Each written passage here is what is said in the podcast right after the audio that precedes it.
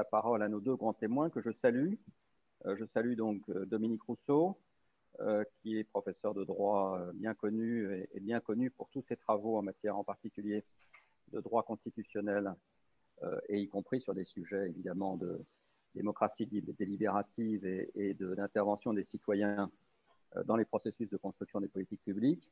Et je salue tout particulièrement, évidemment, Mélanie Cognier. Je ne sais pas si on prononce le S d'ailleurs, je ne sais jamais. Euh, c'est au choix. Euh, je la salue vraiment et je la remercie euh, encore une fois, ainsi que Dominique Rousseau, bien entendu, de sa participation. Euh, vous le savez, Mélanie est une citoyenne qui a été tirée au sort parmi les, qui a fait partie de ce formidable processus de la Convention citoyenne et des 150. Euh, elle est aujourd'hui coprésidente de l'association des 150 euh, et elle est par ailleurs, elle a été élue par ailleurs, et je crois qu'on peut chacun l'en féliciter, maire de sa commune de Souvigné-sur-Sarthe, ce qui me fait particulièrement plaisir, puisque vous le savez, peut-être, je suis moi-même sartois d'origine. Voilà, donc première partie sur le diagnostic, environ 1 heure, 1 heure 10, et deuxième partie sur les propositions, puisque vous l'avez vu, comme tous les travaux de la fabrique écologique, nous, débouchons sur des propositions concrètes. C'est bien l'objectif de la fabrique écologique, qui n'est pas là pour faire des travaux universitaires, qui est là pour essayer de faire avancer les choses. Euh, et donc, sur la partie proposition, euh, trois, trois, quarts d'heure. Euh, et là aussi, il y aura une petite intervention de ma part liminaire, une intervention de nos deux grands témoins, et ensuite la parole vous sera donnée pour un débat, sachant que les, grands témoins, évidemment, je les solliciterai dans, le cours du débat pour qu'ils réagissent sur telle ou telle de vos interventions. Voilà donc l'organisation de, l'atelier en vous rappelant la nécessité de prise de parole courte, mais en même temps, euh, je pense qu'il est tout à fait important que tout le monde, maximum d'entre vous en tout cas, puisse s'exprimer sur tous ces sujets. Voilà donc la présentation, et donc je vous propose que nous passions à la, première partie, qui est donc la partie euh, diagnostique, euh, et je vais présenter euh, donc la note en, quelques mots. Euh, donc, vous avez vu le processus, vous avez vu que, comme, comme d'habitude, la fabrique écologique est totalement transparente. Donc, vous avez vu dans la fiche de présentation la procédure qui a été suivie pour la construction de, cette note, y compris les personnes qui ont été éditionnées, y compris euh, ce que nous avons fait euh, sur ces différents sujets. Qu'est-ce que la première chose que je voudrais dire, c'est qu'évidemment le sujet est totalement d'actualité. Hein. Je voudrais vous rappeler très brièvement l'actualité. Évidemment l'actualité du projet de loi d'application euh, des, propositions de la Convention citoyenne. Je dis d'ailleurs dès le départ que vous l'avez bien vu dans la note, euh, l'objet de cette note et l'objet de cet atelier n'est pas de juger de la mise en œuvre euh, des propositions de la Convention, qui est un sujet en soi, c'est un débat politique euh, tout à fait respectable sur lequel chacun a son avis, mais ce n'est pas le sujet euh, de la note, comme vous l'avez vu. Le sujet de la note est plutôt de prendre cette expérience totalement inédite, tout à fait passionnante de citoyens tirés au sort, d'en faire le bilan et d'en tracer les perspectives euh, pour la suite. Donc, actualité évidemment par ce projet de loi, actualité parce que je crois aussi que les, les 150 vont se réunir une dernière fois pour tirer les leçons, en particulier de leur processus. Actualité aussi, et c'est plus important peut-être encore, euh, parce que se multiplient les conventions citoyennes, que ce soit au niveau local, euh, c'est cité dans la note, hein, je vous y renvoie, ou que ce soit par exemple la, convention vaccin qui, vient de se mettre en place et, sur laquelle on pourrait euh, en, en réfléchir d'ailleurs un peu plus peut-être que ce que fait la note. Euh, donc très, grande actualité. Le deuxième point que je voudrais dire, c'est à quel point il est important que ce genre de processus réussisse. Bon, pourquoi Et c'est présenté dans la note, dans la première partie euh, diagnostique. On voit bien que sur le climat, euh, il y a deux grandes caractéristiques euh, sur le climat qu'il qui faut rappeler. D'abord l'urgence, je ne vous fais pas un dessin, et d'autre part la relative impasse dans laquelle sont euh, les politiques publiques, euh, où étaient les politiques publiques euh, jusqu'à présent, parce qu'on voit bien que pour atteindre les objectifs ambitieux fixés à la France et fixés par la France, y compris qui ont été réévalués il y a quelques, semaines par l'Union européenne, eh bien, on voit bien que aujourd'hui, le compte n'y est pas sur les, décisions à prendre pour parvenir à ces objectifs. Et on voit bien qu'en même temps, il y a une certaine panne de, réflexion dans, les milieux, euh, disons, euh, euh, des, décideurs sur ce qu'il faudrait faire exactement pour qu'on puisse avancer plus vite et plus fort en matière de, cette lutte contre le, changement climatique. Le deuxième élément important de, contexte de la note qui est rappelé, c'est la, montée en puissance de la démocratie délibérative. Et la note dit explicitement, ce qui je crois est une idée assez importante euh, et qu'il faut avoir en tête, c'est qu'évidemment la démocratie délibérative, c'est-à-dire notamment de, citoyens tirés au sort, n'est pas là pour remplacer la démocratie représentative. Elle est là pour s'articuler à la démocratie représentative. Évidemment assez différent. Et je pense que l'objet peut-être le plus intéressant de la note, à mes yeux en tout cas, c'est qu'on voit bien que cette articulation entre démocratie euh, représentative et démocratie délibérative, jusqu'à présent, a été assez peu pensée, ou en tout cas, Dominique Rousseau peut-être interviendra là-dessus, en tout cas, assez peu pensée pour euh, ces derniers temps, parce que je crois que, je suis même sûr qu'il y a eu des travaux euh, plus anciens qui ont porté sur ces sujets, et qu'on voit bien que c'est une des problématiques qu'il est nécessaire de, préciser si on veut que ces processus s'inscrivent dans la durée et finalement réussissent, ce qui, je pense, peut être considéré comme euh, extrêmement important euh, pour les différentes raisons euh, citées par la note. Troisième élément important du diagnostic, c'est que ce processus en soi, avant même de parler des propositions, a joué un rôle extrêmement positif pour le climat. Je crois qu'il faut quand même le rappeler, et c'est tout à fait important même à rappeler. pourquoi ça a rôle, joué, un rôle très positif D'abord, ça, a démontré que des citoyens pouvaient, sur ce sujet, construire des politiques publiques en prenant en compte les réalités de la vie quotidienne de manière tout à fait intéressante et importante. Donc, je crois que c'est un, point tout à fait majeur euh, et qui est évidemment extrêmement positif. Ça a joué aussi un rôle important, et je crois qu'il faut le rappeler, euh, dans le fait que le, climat reste d'actualité pendant la crise sanitaire. Autant dans la première phase de confinement, euh, il y a eu beaucoup de réflexions sur le monde d'après, etc. Et donc, dans ce cadre-là, le climat est resté un peu spontanément d'actualité. Autant depuis septembre, je pense que s'il n'y avait pas eu la Convention sur le climat et ses débouchés, peut-être que le sujet aurait largement disparu des radars, alors que grâce à la Convention, il y est resté. Et troisième élément, peut-être le plus important, c'est que l'existence même de ce processus a été un moyen de pression considérable, et l'est toujours d'ailleurs, moyen de pression considérable pour faire avancer davantage les politiques publiques euh, en matière euh, de climat. Dans la deuxième partie, on pointe, parce qu'on a regardé ça évidemment de manière très précise et avec du recul, ce qui évidemment permet la distance de temps, euh, on pointe les, différentes difficultés qui ont pu se poser en matière de format et de modalité et qui peuvent, pour une bonne part, expliquer peut-être un sentiment de déception chez un certain nombre de citoyens ou de façon plus générale sur le bilan de cette expérience modalité qui n'allait pas de soi spontanément, puisqu'on on le voit, et, dans la note c'est démontré, que par rapport aux expériences étrangères, il y a eu des modalités très différentes. Tout à fait légitime le choix, mais simplement ensuite, on, il est tout à fait normal qu'on puisse réfléchir euh, sur les modalités. Alors, je passe très rapidement, parce que je ne vais pas être trop long, sur l'ampleur du sujet, qui était quand même un problème en soi, sur l'organisation de la gouvernance. Euh, vous avez peut-être vu ce qu'on a écrit là-dessus. Mais je voudrais pointer deux difficultés sur le format qui me paraissent particulièrement importantes.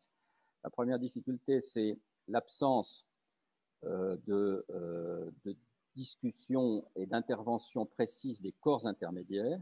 Alors, des syndicalistes, bien entendu, ont été invités euh, et, ont été, ont été, et ont été sollicités comme intervenants, mais disons que ce que j'appelle les corps intermédiaires, c'est-à-dire les syndicats, le patronat, les associations, les élus locaux, ont été sollicités individuellement, euh, alors que euh, dans un processus bien construit, je pense qu'on ne peut pas oublier que la démocratie délibérative doit être aussi au service de la démocratie sociale euh, et de la décentralisation. Et que donc, il y a sans doute nécessité pour l'avenir de trouver des formules qui associent mieux les partenaires sociaux, les élus locaux, où quand même beaucoup se joue dans les territoires, à la réflexion qui est menée par la démocratie délibérative. Le deuxième point qui est, qui est pointé, qui je crois est une carence qui n'a jamais été mise mise en avant dans le débat public, mais qui, me paraît, qui nous a paru, en tout cas au groupe de travail, tout à fait évidente, c'est les graves insuffisances de la lettre de mission sur deux points extrêmement importants qui expliquent aujourd'hui euh, sans doute une partie des difficultés. Le premier point, c'est euh, le fait que euh, l'économie n'ait jamais été citée dans la lettre de mission. Or, on le voit bien sur toute une série de sujets, et compte tenu en particulier du chômage de masse qui est en France, on ne peut pas ne pas prendre en compte les sujets économiques dans la réflexion sur la stratégie climatique. Et de ce point de vue-là, on ne peut pas simplement s'en sortir en disant de toute façon, ça sera convergent, parce que peut-être qu'à long terme, ça sera convergent, mais on voit bien que aujourd'hui y compris, mais hier déjà, que sur toute une série de sujets, ce n'est pas forcément convergent. Et ça, je pense qu'il faut mieux le, reconnaître. Et, mais les citoyens ne sont, pas responsables de cette difficulté, puisqu'elle n'était pas pointée dans la lettre de mission, et que donc ça n'a pas pu être pris en compte. Le deuxième élément euh, d'un grave insuffisance de la lettre de mission, euh, c'est sur la programmation des moyens. Certes, les citoyens ont, voulu aborder ce sujet, mais on est obligé de constater que euh, le sujet en tant que tel n'a pas été abordé parce qu'il n'était pas dans la lettre de mission. Et d'ailleurs, on, y a réfléchi, une longue tradition française depuis le Grenelle de l'environnement, où on fixe des objectifs, on fixe un certain nombre de mesures, mais on ne programme jamais les moyens. Euh, en France, nous avons la caractéristique d'avoir une, note de programmation militaire, d'avoir une note programmation pour la police, euh, d'avoir de temps en temps une loi de programmation pour l'école, mais jamais d'avoir de loi de programmation sur la transition écologique. Or, la question clé des moyens euh, est évidemment aussi au cœur de l'action climatique. Deuxième élément, et j'en terminerai là évidemment, d'ambiguïté, c'est évidemment, et je me concentrerai là-dessus évidemment, parce qu'il y a beaucoup d'autres choses qui sont dites dans la note, mais c'est me paraît le plus important, l'ambiguïté du sans filtre. Euh, vous avez vu ce qu'on écrit là-dessus. Euh, nous, on pense que le sans filtre a joué un rôle euh, trop ambigu parce qu'il a laissé entendre que les propositions des citoyens pouvaient être d'application directe. or, on le, voit bien d'ailleurs quand on réfléchit à l'action du comité légistique, par exemple, qui est écrit, évidemment, pour des raisons de droit, pour des raisons d'institution, ça ne pouvait pas être d'application directe. Euh, mais en même temps, il ne faut pas, et ça je ne veux pas anticiper sur la troisième partie, mais à notre avis, il faut évidemment que l'action des, le travail des citoyens soit beaucoup plus que de simples propositions. Mais en tout cas, cette ambiguïté sur le fait que le sans filtre a été compris comme d'application directe euh, explique à notre avis une partie des difficultés, euh, parce que si on veut vraiment articuler démocratie délibérative et démocratie représentative, il est assez logique que les instances compétentes se saisissent de ces sujets tout le problème est de, faire en sorte qu'elles se saisissent de, ces sujets dans des conditions améliorées par rapport à ce qu'elles font aujourd'hui. C'est un peu la logique que nous, avons menée dans, la troisième partie de proposition, je n'y viens pas. Voilà donc euh, une présentation rapide euh, de la note et je cède la parole peut-être d'abord à Mélanie euh, pour qu'elle nous donne ses premières réactions sur ces sujets en quelques minutes. Bonjour à tous. Donc moi je suis Mélanie, effectivement, de la Convention citoyenne pour le climat.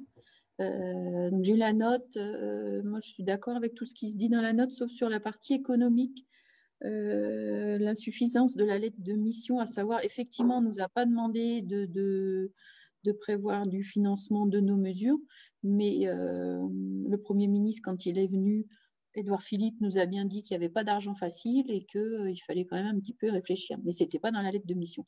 Du coup, nous, on a profité du confinement pour réfléchir justement.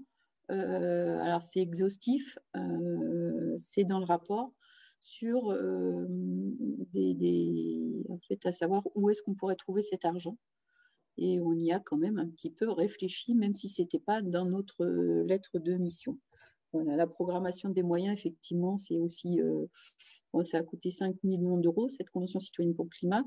À l'origine, ça devait durer quatre mois en six sessions. Ça a fini en neuf mois, sept sessions et quelques, parce qu'on a eu ce qu'on a appelé des sessions bis. pendant le confinement, on a eu énormément de visioconférences euh, par groupe de travail, mais aussi à 150. Des, même la session 6 bis, qu'on a passé tout, euh, tout un week-end, deux jours en visioconférence, euh, matin, après-midi. Et c'est Enfin, très éprouvant, c'est très compliqué de travailler à 150 euh, en visioconférence. Mais, euh, mais euh, voilà, c'était, ça nous a rallongé un peu la convention. Sinon, c'était en quatre mois. Et quatre mois, en fait, ça aurait été, ça aurait été très, très court, quatre mois. Mais bon, comme vous avez dit, Géraud, il faut, il faut prendre exemple sur cette convention. Euh, les critiques sont toujours constructives et je pense que c'est très bien qu'il y ait cette note d'analyse sur la convention citoyenne et sur son organisation parce que bah, c'était un premier jet et c'est amené à être renouvelé. Aujourd'hui, c'est une petite convention sur les vaccins où il y a 35 citoyens tirés au sort. Mais nous, on, moi, on m'a demandé souvent, euh, par exemple, oh, vous n'avez pas parlé de l'énergie. Alors nous, je pense qu'il faudrait une convention citoyenne sur l'énergie. On ne peut pas traiter ça par-dessus la jambe dans un groupe de travail à 30 ou à 50. C'est tellement important que voilà. Pareil, on avait cette mesure sur la réduction du temps de travail euh, moi, je pense qu'il faudrait que ça soit intégré, euh, ce sujet soit, intégré dans une convention citoyenne sur le travail, parce qu'aujourd'hui, on a le télétravail, réduction du temps de travail, éventuellement les retraites dedans, puisque la retraite, c'est quand même la suite du travail.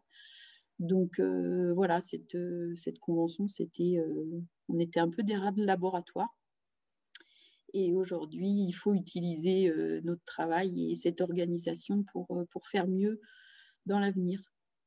Merci. En tout cas, merci et à travers vous, merci aux 150 quand même pour ce qu'ils ont, tous, euh, ont fait, le travail formidable qu'ils ont fait. Et on voit bien que si on, si on discute de ça, c'est bien que ça, ça pèse d'un point important et positif dans le, dans le, débat public. Donc, euh, on en est tout à fait heureux. Dominique Rousseau. Oui, bonjour. Euh, bonjour, merci de, votre invitation. Euh, pour euh, discuter un peu de, cette note que, j'ai lue évidemment avec, avec intérêt. pour, comment dire, pour la discussion, je vais peut-être mettre l'accent sur, sinon les désaccords, en tous les cas les interrogations que cette note a, a soulevées. je peux dire que globalement, je, suis d'accord, mais il y a quand même un certain nombre de points que je voudrais noter et qui, en tous les cas, m'ont posé euh, problème. En, partant d'abord de, votre introduction, de ce que vous avez dit. Vous avez dit sujet d'actualité. Oui, bien sûr. Euh, mais je trouve que la note euh, exagère peut-être cette, cette actualité. Euh, notamment en laissant entendre que euh, c'est grâce aux, Gilets jaunes qu'on a découvert euh, ces, problèmes qui se sont révoltés contre les élites. Or, si on refait, si on refait l'histoire, ce ne sont, pas les Gilets jaunes qui nous ont fait découvrir l'urgence et l'importance du respect de la biodiversité, du changement climatique et de l'environnement. Euh, et de la question que ça pose au niveau de l'organisation de, nos sociétés. Euh, si on, reprend les travaux de, Bourdieu sur la misère du monde, de René Dumont en 1974, si on renvoie au, euh, au rapport du MIT en 1970, aux travaux d'Ivan Illich ou de Pierre Clastre, on, voit que ça fait longtemps que une partie de l'élite euh, attire l'attention euh, des citoyens sur euh, l'urgence de changer notre mode de, production, changer notre mode de, consommation. Ce qui a changé depuis peut-être une, dizaine d'années, c'est que ce qui était objectif, c'est-à-dire la crise environnementale, la crise climatique, la crise de la biodiversité, qui était décrite et expliquée, eh ben, ce qui a changé, c'est que ce qui était objectif a été subjectivement vécu par les citoyens.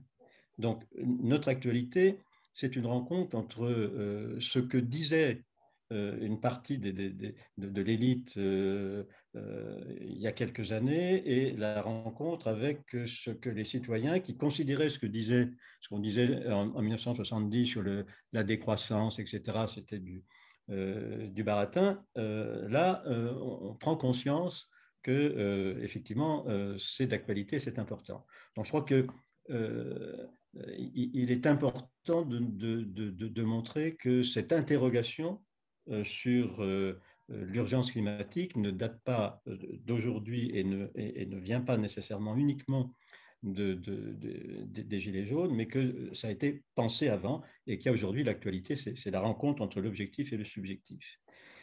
Euh, deuxième interrogation euh, que, vous avez soulevée sur euh, la montée en puissance de la, démocratie délibérative. alors, moi, vous savez peut-être que je, préfère le, terme de démocratie continue au terme de démocratie délibérative ou participative parce que euh, notre démocratie actuelle, elle est participative.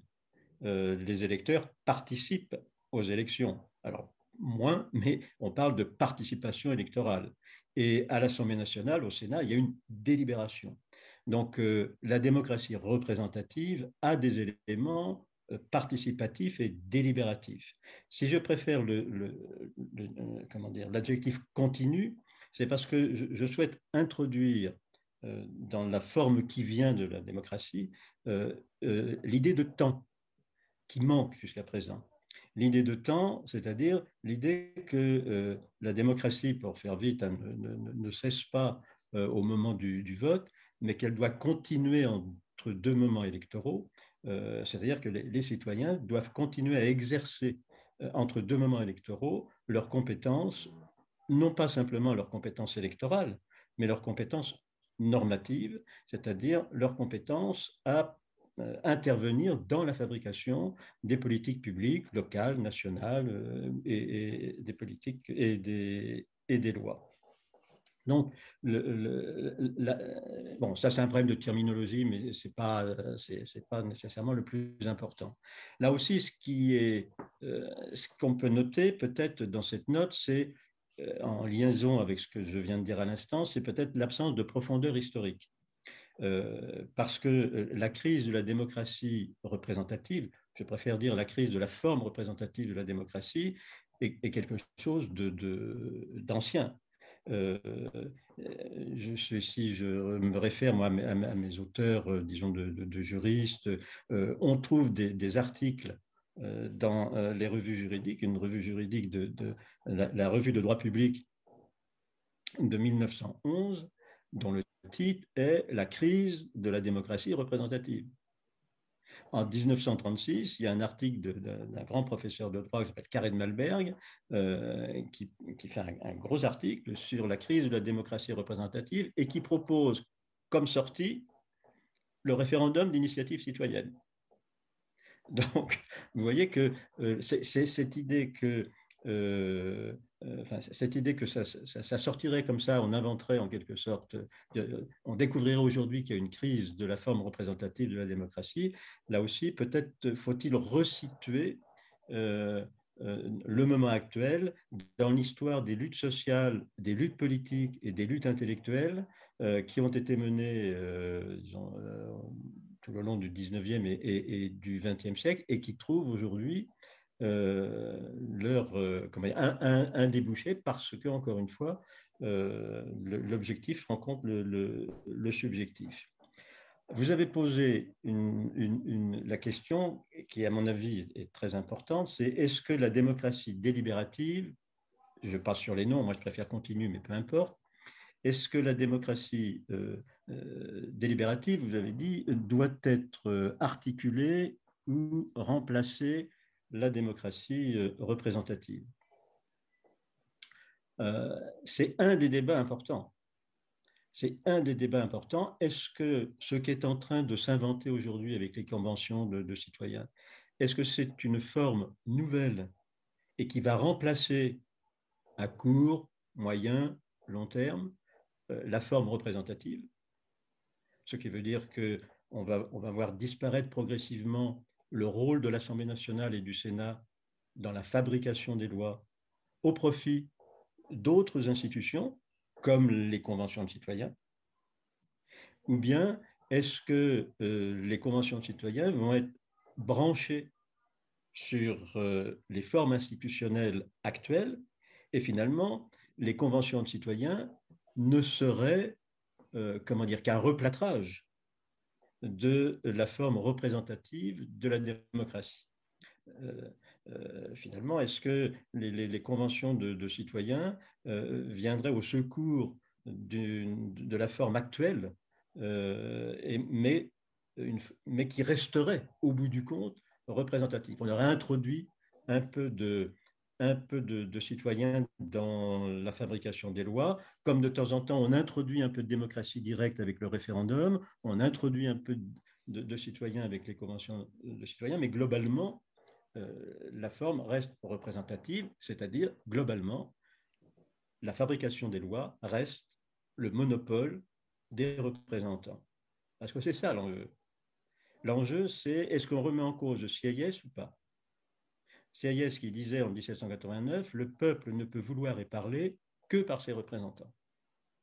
Bon, Nous, ce qu'on essaie de dire, c'est que le peuple peut parler tout seul, en dehors de ses représentants, à côté de ses représentants, contre ses représentants, je mets des points d'interrogation, à côté, en dehors, contre.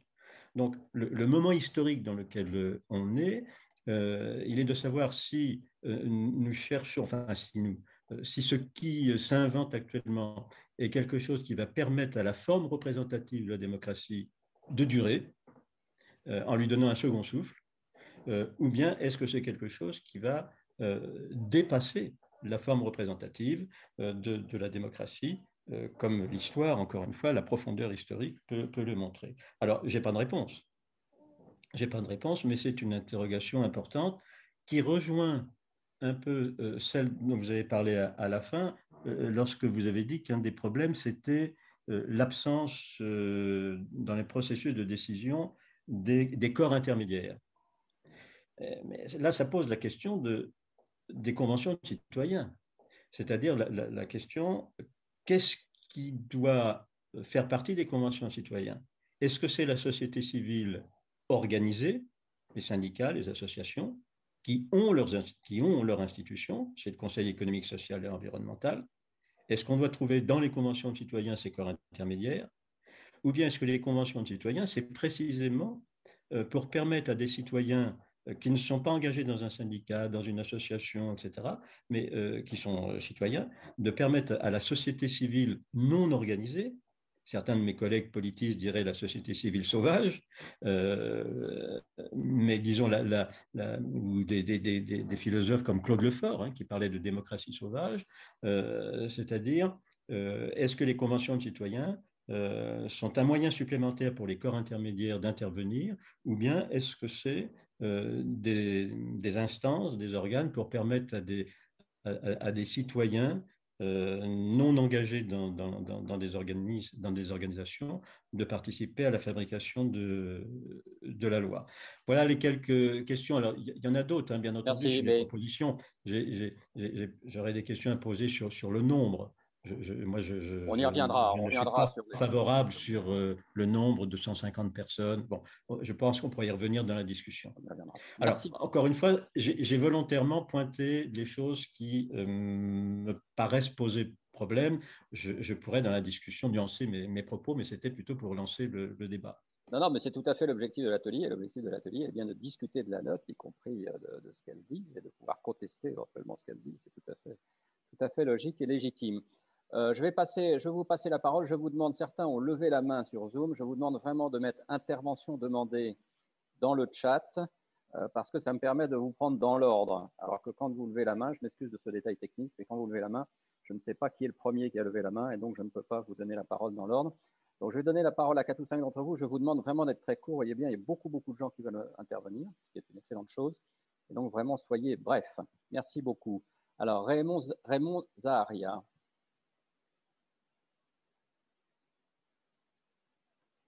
Est-ce qu'il est là Est-ce qu'il peut ouvrir son micro? Oui, merci de me donner la parole. En fait, je vous en prie. C'est quand le moment sera venu, c'est-à-dire je voudrais parler des propositions. Donc, ah, c'est pas le moment alors. Alors, je vous redonnerai la parole. il faut me redonner la parole. Très bien. Droit des propositions. Sinon, je pourrais dire, bien sûr, que j'ai beaucoup apprécié ce qu'a ce dit M. Dominique Rousseau, en particulier sur la participation des, des, citoyens sauvages, là, si j'ai bien compris. Et je ne peux pas m'empêcher de penser au référendum d'initiative citoyenne Très bien. Merci beaucoup. Alors, je donne la parole à Pierre-Jean Delahousse, c'est ça, je crois, euh, sur Paysage, Association Paysage de France. Oui, bonjour. Donc, euh, je suis tout à fait peut-être dans les clous de ce que vous avez dit tout à l'heure, euh, mais il est absolument indispensable que nos associations lancent un véritable message d'alerte en direction d'ailleurs de Madame Cognier euh, qui est présente, euh, parce que en ce moment, euh, donc, il y a ce fameux projet de loi portant lutte contre le dérèglement climatique. Donc c'est quand même véritablement censé être la transcription d'une partie ou en partie des demandes de la Convention. Or, euh, nous, nous sommes spécialistes euh, de la publicité, de l'affichage publicitaire dans le paysage, pas seulement, mais enfin, c'est un peu le noyau dur de nos actions. Et nous avons absolument bondi quand nous avons vu l'article 6 de ce projet, qui est un article ni plus ni moins scélérat et odieux, puisqu'il consiste, si vous voulez, si jamais cet article passait, il y a une chose qui est sûre et certaine, c'est qu'on arriverait à l'effet exactement inverse de l'objectif prétendu et recherché en tout état de cause, à savoir qu'à minima, le Code de l'environnement, les lois euh, et les réglementations euh, applicables à la publicité extérieure soient appliquées. Cette, cette mesure consisterait à transférer, à, dessaisir le préfet, les préfets, de leur pouvoir de, de vous interrompre, mais on, on, a bien compris votre message. Voilà. pas tout à fait l'objet de la note, et donc euh, peut-être en rester là, mais on a bien compris votre message. J'ajoute quand même une chose, parce que j'estime que là, si, les citoyens, si on coupe la parole aux citoyens, c'est quand même assez contrariant, euh, que c'est quelque chose qui est très difficile pour la plupart des gens de mesurer et de comprendre, parce qu'il faut connaître parfaitement la réglementation. Donc, euh, euh, nos associations veulent absolument alerter la Convention qu'on se, se moque d'elle en la matière puisque c'est même l'inverse à la limite de ce qu'elle demande. Et euh, bien évidemment, nous, nous allons réagir. Il y a une réunion euh, euh, ministérielle le, 10 février. On va déclencher les opérations le 9, donc, je crois, ou le 8 au soir. et on est en train de regrouper un front associatif et de citoyens. Il n'est pas possible de laisser passer une mesure comme ça. Ça serait un véritable scandale sur le plan de la démocratie, puisqu'il s'agirait en l'occurrence de tromper ni plus ni moins les citoyens. Merci beaucoup. Vous voyez bien que l'objet du débat, je voudrais le recentrer un tout petit peu parce que ce n'est pas du tout inutile votre intervention, hein, au contraire. Mais l'objet du débat euh, est bien sûr euh, euh, de, ne pas porter sur le détail des propositions et sur le détail de la mise en œuvre des propositions. Ce serait un autre débat, on pourra peut-être faire un jour d'ailleurs, qui, est utile, mais ce n'est pas l'objet du débat ni de la note. Enfin, merci quand même de votre, de votre intervention qui était utile en tant qu'alerte. Alors, Jacques Roger Machard. Oui, bonsoir. J'ai été personnellement assez déçu par la, performance de cette euh, assemblée et je trouve que la note n'est pas assez critique à cet égard. Je m'explique, euh, je m'attendais, j'espérais que cette convention fasse un minimum de prospective. Or, elle est restée très dans le court terme. Je prends un petit exemple. Euh, et pour, illustrer ma pensée ou ma critique, l'affaire de la limitation à 110 km/h sur les autoroutes qui n'a pas été retenue. Donc je ne vais fâcher personne en en parlant. Mais c'est typiquement une mesure qui aujourd'hui serait certainement très efficace en économie de consommation d'essence et de, de carbone, d'émissions de carbone, mais qui demain serait probablement euh, nulle ou très faible dans la mesure où demain, beaucoup de voitures sur autoroute fonctionneront en électrique. Et le comportement d'un chauffeur de voiture électrique sera très spontanément de ralentir sa vitesse pour gagner en autonomie. Donc, à partir de ce petit exemple, je soupçonne fortement les experts qui étaient derrière la Convention citoyenne d'avoir présenter leur expertise sans véritablement faire ce travail de prospective et aider les citoyens à se projeter dans, dans l'avenir. Merci. donc, je suis très critique sur ce court-termisme des pensées, des rendus de la Convention citoyenne.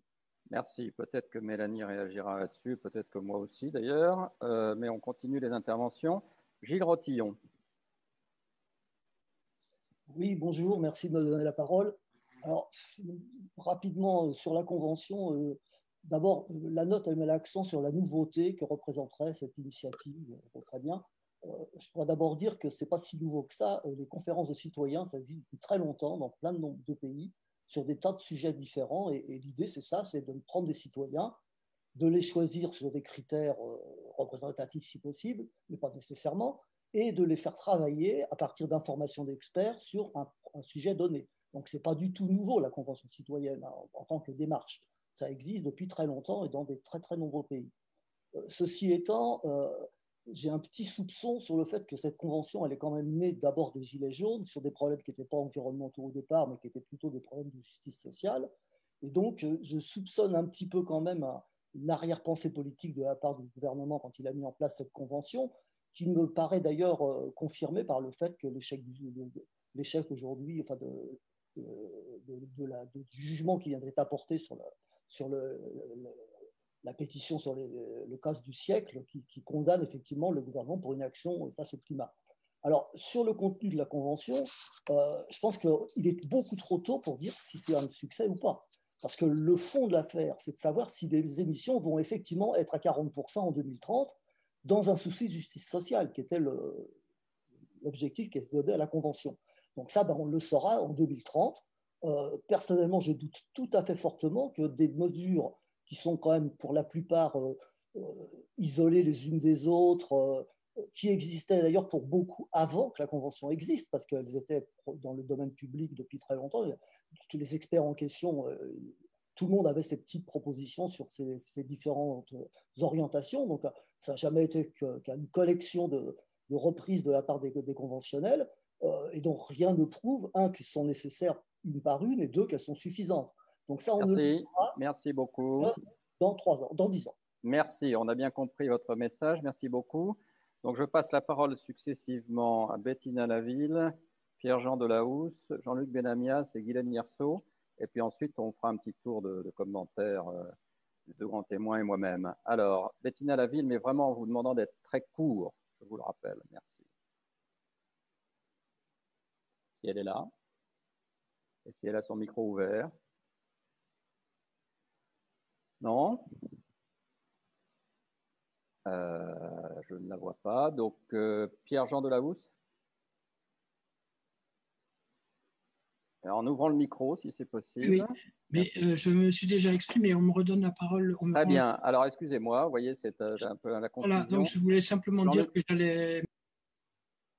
Très bien. Jean-Luc de Benamias. Oui, j'ai essayé d'être rapide. Tu me couperas, Jérôme. euh, euh, merci pour la note, hein, qui, est évidemment, euh, qui, est évidemment critiquable, mais qui a le mérite d'exister. Bien, revenons à l'origine quand même de la Convention citoyenne, et je reviens à ce que tu as dit, sur ce que tu as dit, Géraud, tout à l'heure, sur l'absence des corps intermédiaires. L'origine de, la Convention citoyenne, c'est, par notre gouvernement et le président de la République, de ne plus reconnaître les corps intermédiaires, et donc de ne pas reconnaître euh, le travail effectué depuis des dizaines d'années par le Conseil économique, social et environnemental, qui réunit en sein euh, depuis maintenant quelques années, euh, au-delà des corps intermédiaires de salariés, de patronat et d'agriculteurs, qui réunit maintenant euh, plusieurs dizaines de militants des ONG diverses et variées, de militants environnementaux, et qui font un certain nombre de propositions. Alors la complexité dans laquelle on s'est retrouvé au CESE, puisque j'en suis membre, c'est de dire, tiens, il y a la Convention citoyenne. D'ailleurs, ça a été rattrapé puisque toute la Convention citoyenne, en dehors des réunions euh, par Zoom et par euh, téléconférence, euh, a été faite dans les locaux du CESE quand c'était possible et avec une coordination assez régulière avec le CESE. Je dis ça pour dire qu'à un moment donné, dire que les corps intermédiaires, quels qu'ils soient d'ailleurs, n'ont pas fait de proposition, ça n'est pas vrai. Euh, si vous regardez ne serait-ce que le dernier avis du CESE en date de la semaine dernière sur la loi climat, alors qu'on ne la connaît pas encore totalement, c'est un avis circonstancié, travaillé, avec des propositions toujours en essayant d'être non pas dans le négatif, mais dans le propositionnel. Voilà, je, je, voulais dire ça.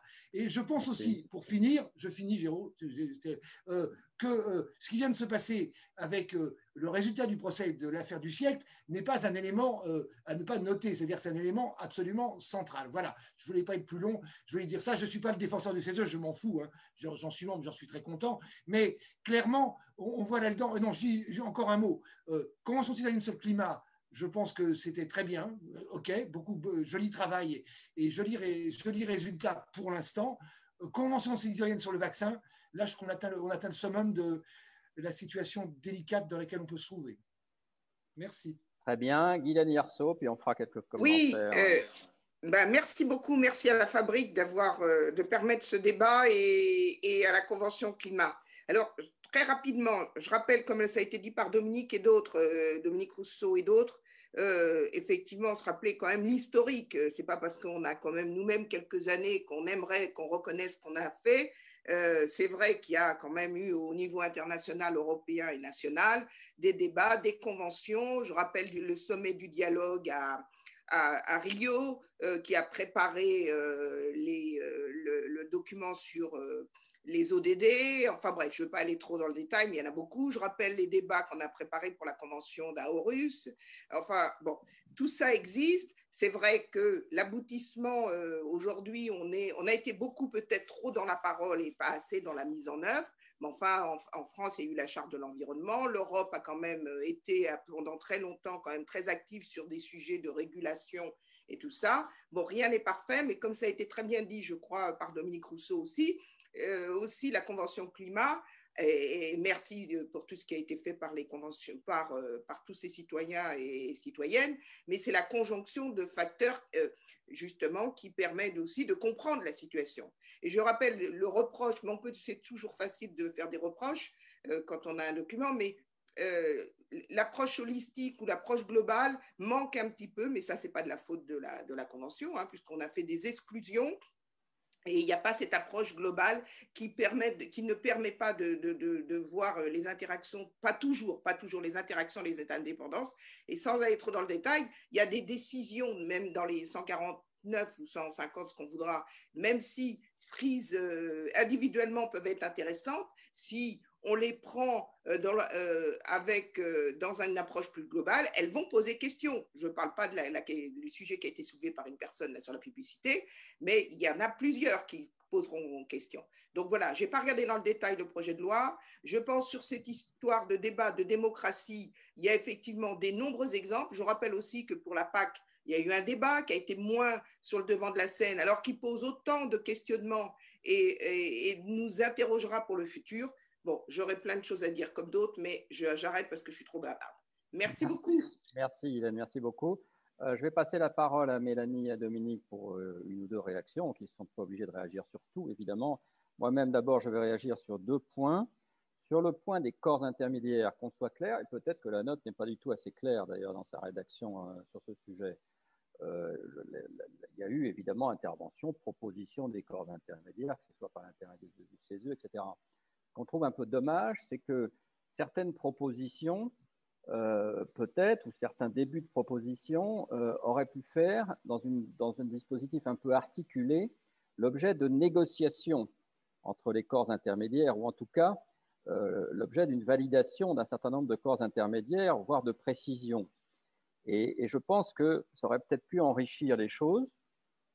Je, crois qu'on a tort. Alors évidemment, je crois qu'il faut quand même distinguer assez nettement le fait que des corps intermédiaires, des syndicats, etc., fassent des propositions à la Convention et le fait que sur la base d'un certain nombre d'idées de la Convention, il puisse y avoir une discussion entre eux pour savoir euh, si, euh, voilà, éventuellement les modalités, comment ça pourrait s'appliquer, etc. Et, c'est peut-être cet, élément-là, de peut-être que la note euh, pour refléter la, pensée du groupe de travail, si, si on peut la refléter sur ce point, peut-être que la note de ce point de vue-là mérite une rédaction différente ou quelque chose de différent.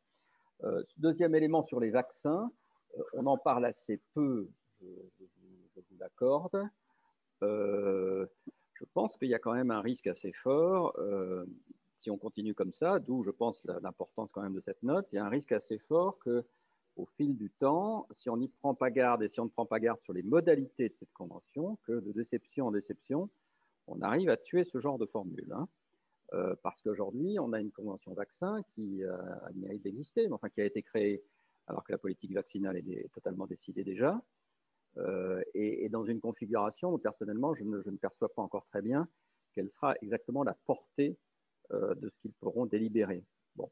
Et donc, il faut faire attention, parce que je trouve, parce que on croit beaucoup, la note Le Monde, je pense, à ce type de formule, même si ensuite on peut discuter avec Dominique de savoir euh, en articulation ou non avec la démocratie euh, représentative, ça c'est une discussion importante, mais, il faut faire attention, je pense, à ce que ce type de formule, au bout du compte et au bout d'un certain nombre de déceptions potentielles, euh, n'arrive pas à montrer, à donner l'impression qu'elle a, qu'elle a des limites, alors que ça devrait être, sur un certain nombre de sujets, la règle. Je vous donne un exemple. La presse, hier, on a fait un point de presse pour présenter la note, m'a posé la question, par exemple, de savoir sur quel sujet, par exemple, la convention, une, nouvelle convention pourrait porter. Je pense par exemple que sur la biodiversité, une, convention sur la biodiversité pourrait apporter énormément au débat.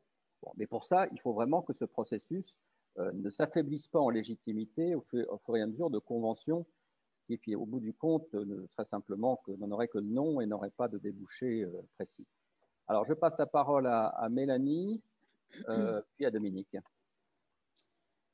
Merci, Géraud. Euh, j'ai quelques points. Alors, je rebondis là sur cette histoire d'échange avec les, corps intermédiaires. Il aurait fallu qu'on négocie avec eux. Euh, le souci, c'est qu'on a manqué de temps. Moi, j'ai trouvé qu'on avait des, le week-end hyper chargé, 14 heures euh, le vendredi jusqu'au dimanche 16 heures pour pouvoir rentrer chez nous. Et il y a des soirs, on finissait à 20h, 22h, 23h. Donc, c'était vraiment hyper intense.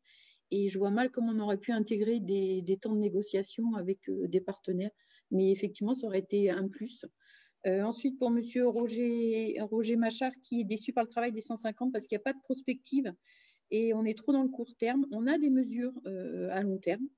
Euh, la mesure des 110 que vous avez pris comme exemple, alors l'électrique, ce n'est pas la panacée, ce n'est pas le but ultime. Si tout le monde se displace en voiture électrique, bah, pas, ça ne marchera pas. Il manquera d'électricité, par exemple. Enfin, c'est un grand sujet.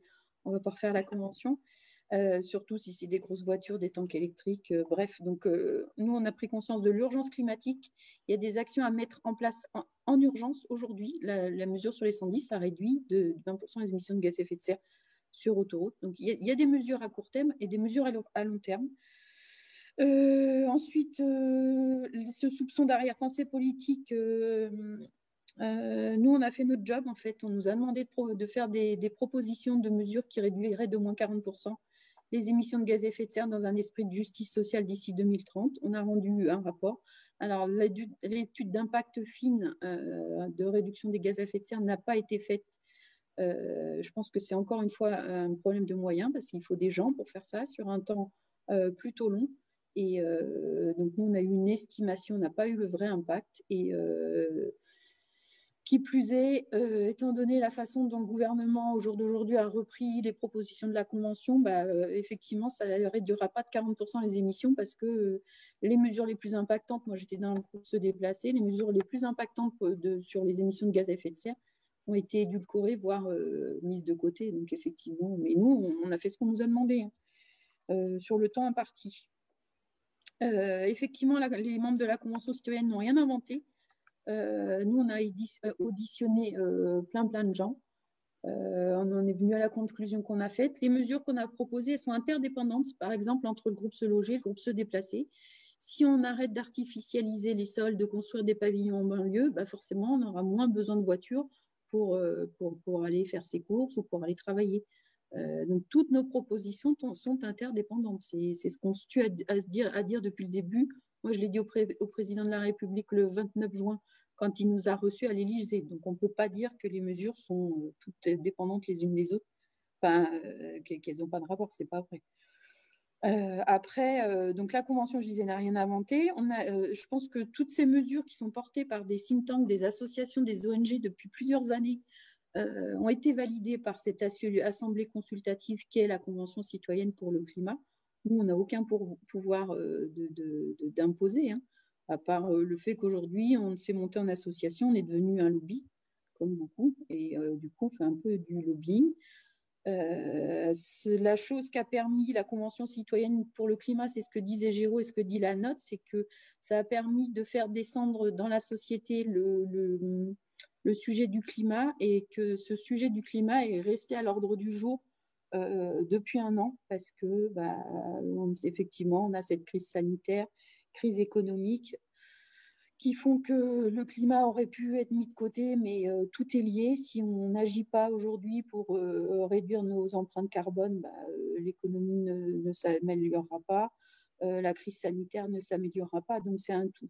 voilà, nous, nous au début, moi je disais au début, si le président reprend 10, 20 propositions de la convention, je serais contente. Il, il en a repris 146 officiellement. Bon, officieusement, c'est une autre histoire. Mais, euh, et après, on, s'est dit, nous, avec beaucoup de membres de la Convention, si le débat descend dans la société, déjà, c'est hyper important parce que nous, on a pris conscience de l'urgence avec euh, toutes les, les, interventions, en l'occurrence Valérie Masson-Delmotte qui nous a fait euh, une super explication à la première session. Il y en a beaucoup qui sont tombés de leur chaise, qui ont pris conscience de l'urgence parce que euh, malgré ce que disent certains, euh, il y a beaucoup des citoyens de la Convention qui avaient aucun, enfin, qui s'en foutaient complètement du climat, de l'urgence, voilà. Et, et l'information, la sensibilisation, la communication, c'est la base de tout. Il faudrait que chaque citoyen français et chaque citoyen, chaque terrien, en fait, soit informé de l'urgence climatique, de ce qui actuellement est déjà en place, enfin, les impacts actuels de, du réchauffement climatique et que chacun agisse en, en ami conscience. Merci. Merci beaucoup. Dominique. Oui, alors deux, trois mots, sans vouloir, euh, sans vouloir rentrer donc dans, le, euh, dans le débat sur le contenu des, euh, des propositions de, la Convention citoyenne pour le climat. Effectivement, vous avez raison, les propositions de, la Convention ne sont pas innovantes. Il n'y a rien de neuf. Il n'y a rien de neuf. J'ai là sous les yeux la, conférence des citoyens qui avait été organisée en, en 2002 et qui, euh, sur euh, le transport, l'habitat, euh, le, le, transport aérien, dit exactement la même chose que ce que la Convention de 2020 dit. Donc, malheureusement, on aurait pu attendre de la Convention qu'elle fasse des propositions qui n'avaient jamais été faites, qui soient innovantes. Or, non. Elle redit ce qui était déjà dit en, 2002, et peut-être même moins, puisqu'en 2002, il, prévoyait des sanctions. Hein. Il prévoyait la création d'un organisme supranational et indépendant avec un mécanisme de, de sanctions pour faire respecter les, les, engagements. Et cette convention citoyenne de 2020, euh, moi, ça m'a beaucoup rappelé, alors peut-être une déformation professionnelle, mais ça m'a beaucoup euh, rappelé le fonctionnement de l'Assemblée nationale. Euh, ça m'a beaucoup rappelé le fonctionnement des commissions parlementaires de l'Assemblée nationale avec les députés qui sortent dans la salle des pas perdus, qui rencontrent des journalistes, qui discutent, euh, et puis qui, rencontrent les uns, les autres. Donc, l'ambiance était plutôt celle de, comment dire, d'un fonctionnement de type parlementaire que d'une convention de, citoyens. je, mets ça pour l'instant euh, à l'écart. Je voudrais revenir sur la question des intermédiaires, des corps intermédiaires. Euh, là, je pense qu'il y, a quand même une, une, vraie question.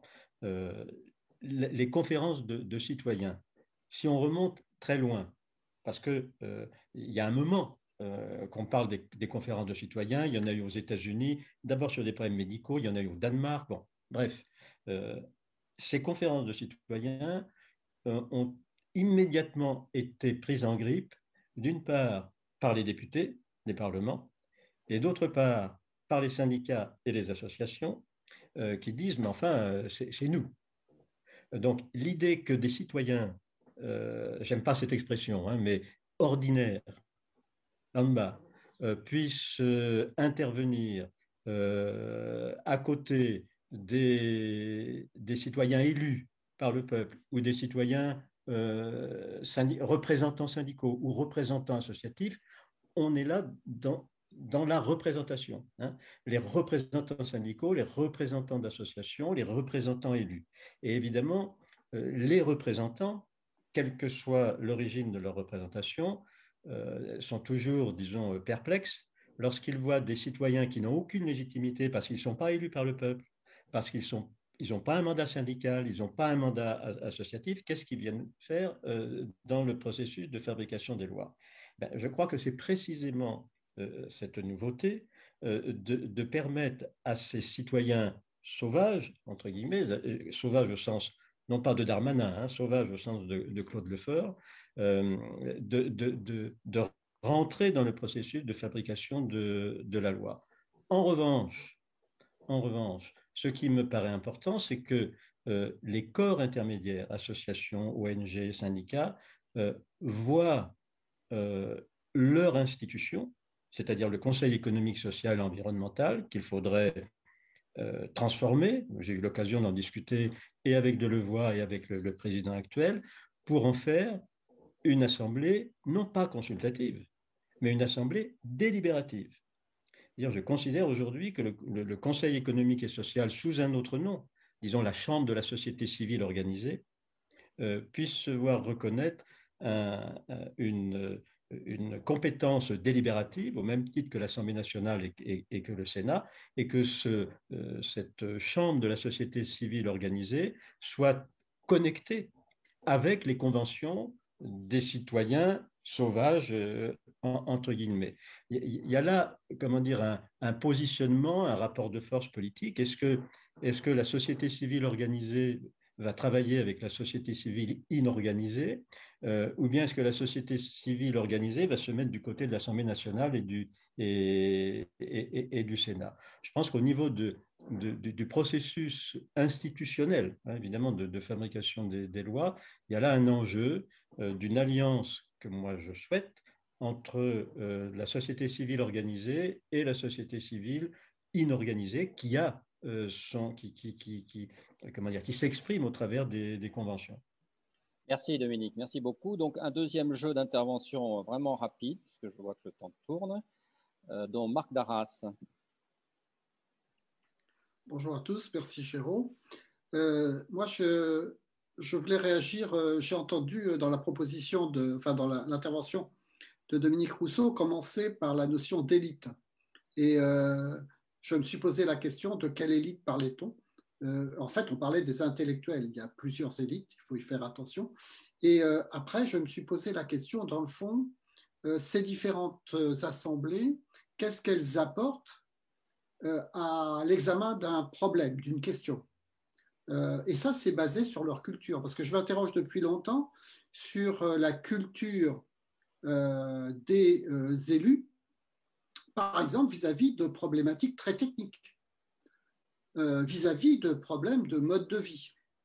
Et donc, je me pose la question de savoir, dans le fond, dans notre processus de décision, s'il n'y a pas un apport différent un regard différent, une perspective différente de ces, euh, différents, de ces différentes réunions. Et notamment, je pense que la conférence euh, citoyenne a dû certainement beaucoup réfléchir en fonction des modes de vie euh, réels et non pas en fonction de l'institution dans laquelle elles sont. Donc voilà une question que je me pose. et puis, deuxième chose, en termes de cadre, de cadre, euh, effectivement, euh, peut-être que ça manque un peu du cadre euh, biodiversité, crise d'inégalité, l'international, bref, ce qu'on appelle les objectifs de développement durable, un petit peu, d'une certaine manière. Hein. Et enfin, dans Démocratie continue, j'ai retrouvé le propos de Daniel Salnav qui vient de faire un petit essai qui s'appelle Parole, dans, Parle en haut, silence en bas. Et euh, j'ai trouvé ça intéressant de faire le lien. Voilà. Très bien, merci. Adam Forêt, puis Michel Simonin. Merci pour la parole et merci pour euh, l'organisation de cette euh, conférence très intéressante. moi, j'ai vu récemment le documentaire de, Naruna Kaplan de Macedo qui est sorti sur Arte. Je ne sais pas si vous l'avez vu au sujet justement de la Convention citoyenne, qui, qui, conclut sur, sur sur un ton euh, moyennement optimiste, euh, sur, le, sur, sur la, politisation de la Convention citoyenne, sur le fait que, que, que, le, que, les, que les, 150 finalement n'ont pas, n'ont, pas réussi à faire passer un message suffisamment ambitieux, sur le fait, notamment sur le fait qu'il n'y ait pas de référendum sur toutes les questions euh, qui sont qui, sont, qui, qui, ont, qui, qui ont été initialement traitées, ça, ça se, j'y vois un, certain parallèle avec ce que disait euh, euh, le professeur Rousseau quand il dit ça me rappelle le fonctionnement de, l'Assemblée nationale. Euh, c'est effectivement l'impression, qu'il y avait dans ce documentaire où on voyait les, certains nombres de, de, citoyens hésitants, se disant non, mais finalement, est-ce que c'est vraiment à nous? Est-ce que c'est peut-être pas le président de la République qui est davantage légitime à prendre cette décision? Euh, professeur Rousseau disait que, disait que c'était une question euh, ancienne. Je confirme, je suis un de ces étudiants de, la Sorbonne d'une petite dizaine d'années. Effectivement, il nous, il nous racontait déjà euh, son, son, son, son, intérêt et son admiration pour, pour, ces questions-là. ma question aujourd'hui, qu'est-ce qu'on qu'est-ce qu'on peut faire pour qu'une pour qu'une telle convention soit plus ambitieuse, pour que le, résultat ou pour ou, le, la structure d'une telle d'une telle convention soit plus ambitieuse et que les résultats soient plus plus forts. Merci, beaucoup. Michel Simonin, puis Amélie Rouvin. Euh, oui, bon, bonjour, vous m'entendez?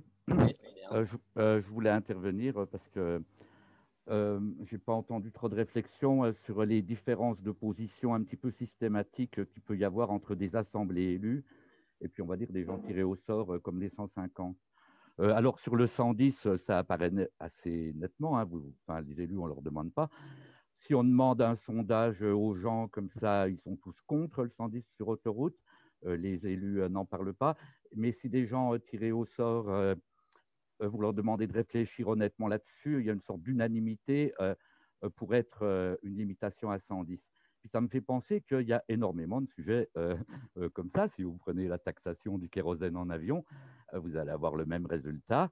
Euh, si vous prenez, euh, je sais pas moi, le libre-échange, le CETA, etc., vous allez avoir le même résultat, euh, ou bien même le référendum qu'il y avait eu sur l'Europe, qu'il y a des différences assez importantes entre des assemblées élues et puis on va dire des gens qui sont tirés au sort, et puis se demander comment ça se fait. effectivement, tout le problème va être d'articuler la démocratie représentative bah, cette différence-là hein, quand on demande aux citoyens. C'est pour ça que c'est très intéressant ces conférences de citoyens, parce que moi je trouve que ça met en exergue le décalage qu'il peut y avoir euh, entre des élites électives euh, et puis euh, les gens quand on leur demande de réfléchir sur un sujet, hein, pas comme quand c'est un sondage. Hein. et le, nombre de sujets comme ça, il est assez impressionnant. Du coup, c'est tout à fait salutaire de régénérer la démocratie en donnant du temps à des citoyens désintéressés comme ça.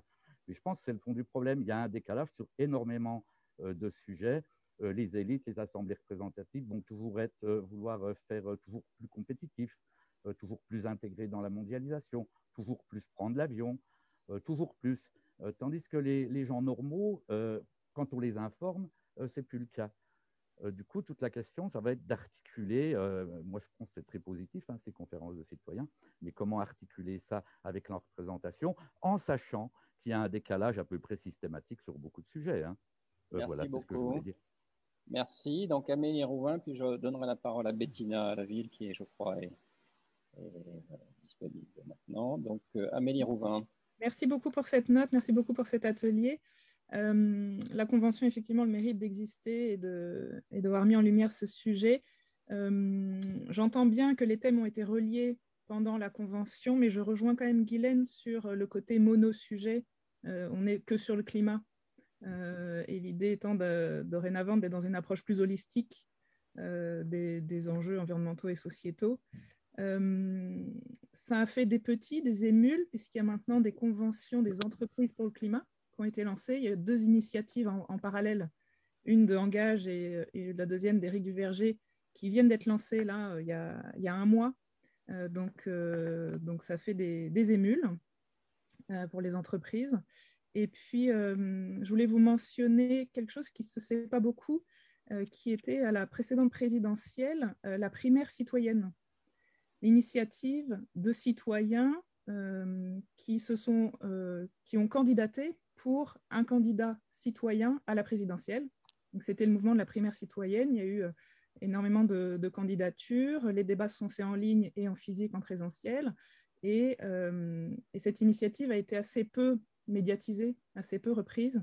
Il y a eu une, euh, personne qui a été euh, élue par les citoyens pour, euh, pour représentant à la présidentielle. Et puis, je, voulais, je m'interrogeais sur des initiatives inspirantes à l'étranger. J'ai commencé à voir que vous aviez mentionné l'Irlande. Je n'ai pas eu le temps de lire la note en entier, mais est-ce qu'il y a d'autres d'autres initiatives similaires, inspirantes qui peuvent, j'imagine, vous avez vu pour les recommandations, et quid du budget euh, au regard des autres initiatives qui peuvent exister ailleurs, de ces 5 millions euh, 4 Merci. Sur le point des conventions entreprises citoyennes, si Amélie, vous avez un, petit bout de papier ou quelques éléments, on serait intéressé pour euh, éventuellement euh, compléter la note sur ce sujet. On n'avait pas, on pas ces, ces infos. Hein. Bettina Laville. Bonjour, écoute Jérôme, merci de me donner la parole. Je ne l'avais pas forcément demandé d'ailleurs. Je, suis désolé, je suis désolé. J'avais fait quelques interventions, mais tu sais, moi, quand on me donne la parole, évidemment, je la prends. Mais euh, non, moi, je voudrais faire euh, quelques remarques. Je vous ai mis dans le chat, moi, ce, que, sur quoi j'avais réagi à cette convention, qui est d'ailleurs assez proche hein, de, la, note sur la fabrique écologique. Euh, moi, je, je voudrais dire trois choses. La première, c'est que de toute façon, les mouvements d'influence euh, de, des citoyens directement, c'est à cause en particulier des réseaux, etc. Euh, aujourd'hui, une demande sociale a une réalité sociale est évidente et elle doit justement être non pas confisquée dans l'organisation, mais être institutionnellement organisée. je, trouve ça extrêmement important. Le grand défaut de la Convention citoyenne, c'était, et je pense que les citoyens, ne se sont, les 150 ne se sont pas forcément rendus compte, parce que justement, ils ont été choisis, non pas comme certains d'entre nous, euh, euh, l'histoire de tout ça. La gouvernance était totalement biaisée. Euh, et donc, bon, on a bien vu qu'il y avait quelque chose qui clochait dès le départ et qui a, rendu les citoyens, qui du coup s'en sont pas mal tirés d'ailleurs, je trouve, euh, et, qui a rendu ça effectivement, comme il vient d'être dit, très politique.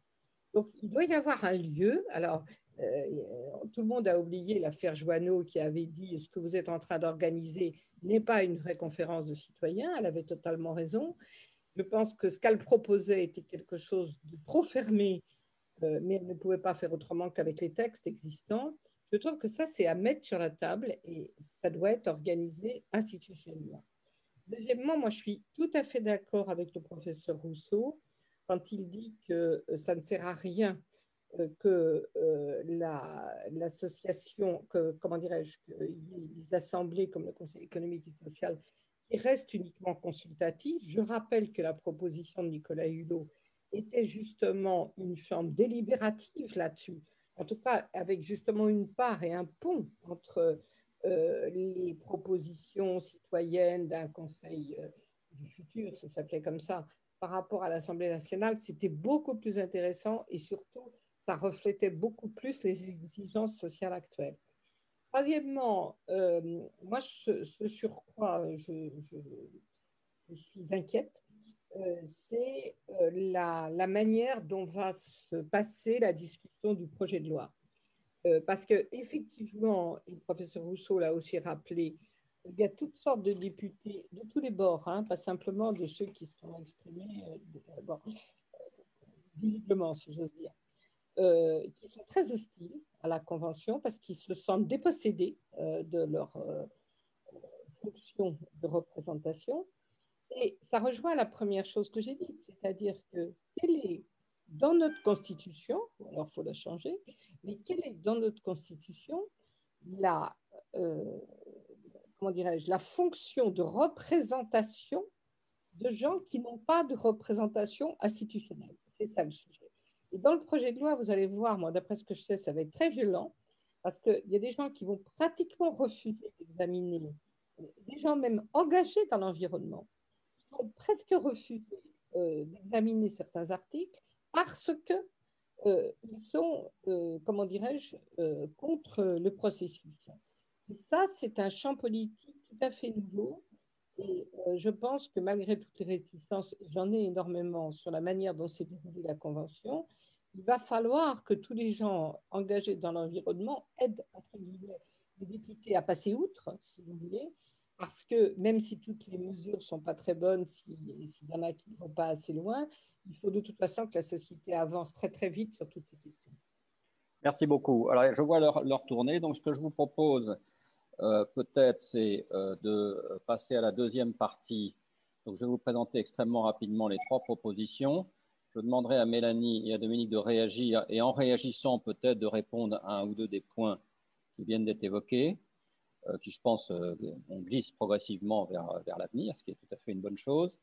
Et puis ensuite, je redonnerai la parole à ceux qui l'ont demandé en leur demandant évidemment que leur intervention soit plutôt tournée sur les propositions. Voilà, alors je vous les rappelle très rapidement les propositions. La première proposition est de fixer clairement le rôle, le statut et la portée des propositions faites par les conventions ou assemblées citoyennes, on a vraiment la conviction au sein du groupe de travail qu'il faut lever l'histoire du, du sans filtre, préciser l'histoire du sans filtre, et, et, donc, nous, on propose que dans le cadre de ces conventions citoyennes, il y a deux règles impératives qui soient fixées non pas une application directe, qui on le voit bien n'est pas, tenable, mais deux règles. La première règle, c'est un délibéré direct sur les propositions faites. Donc, en l'occurrence, ça aurait, euh, impliqué qu'il y ait un délibéré direct sur les propositions de la Convention par l'Assemblée nationale et le Sénat, par exemple, euh, ce qui aurait été un peu différent de ce qui aujourd'hui où il y a un projet de loi gouvernemental. Donc ça, ça, dans notre esprit, ça pourrait être une première règle. Et la deuxième règle serait que euh, si l'Assemblée nationale ou le Sénat ou, toute autre autorité euh, en charge de, ces questions de, décider euh, refuse la proposition, qu'elle soit obligée dans un délai donné de faire une proposition de portée équivalente. Ce qui nous permettrait, à notre avis, de lever le sans-filtre.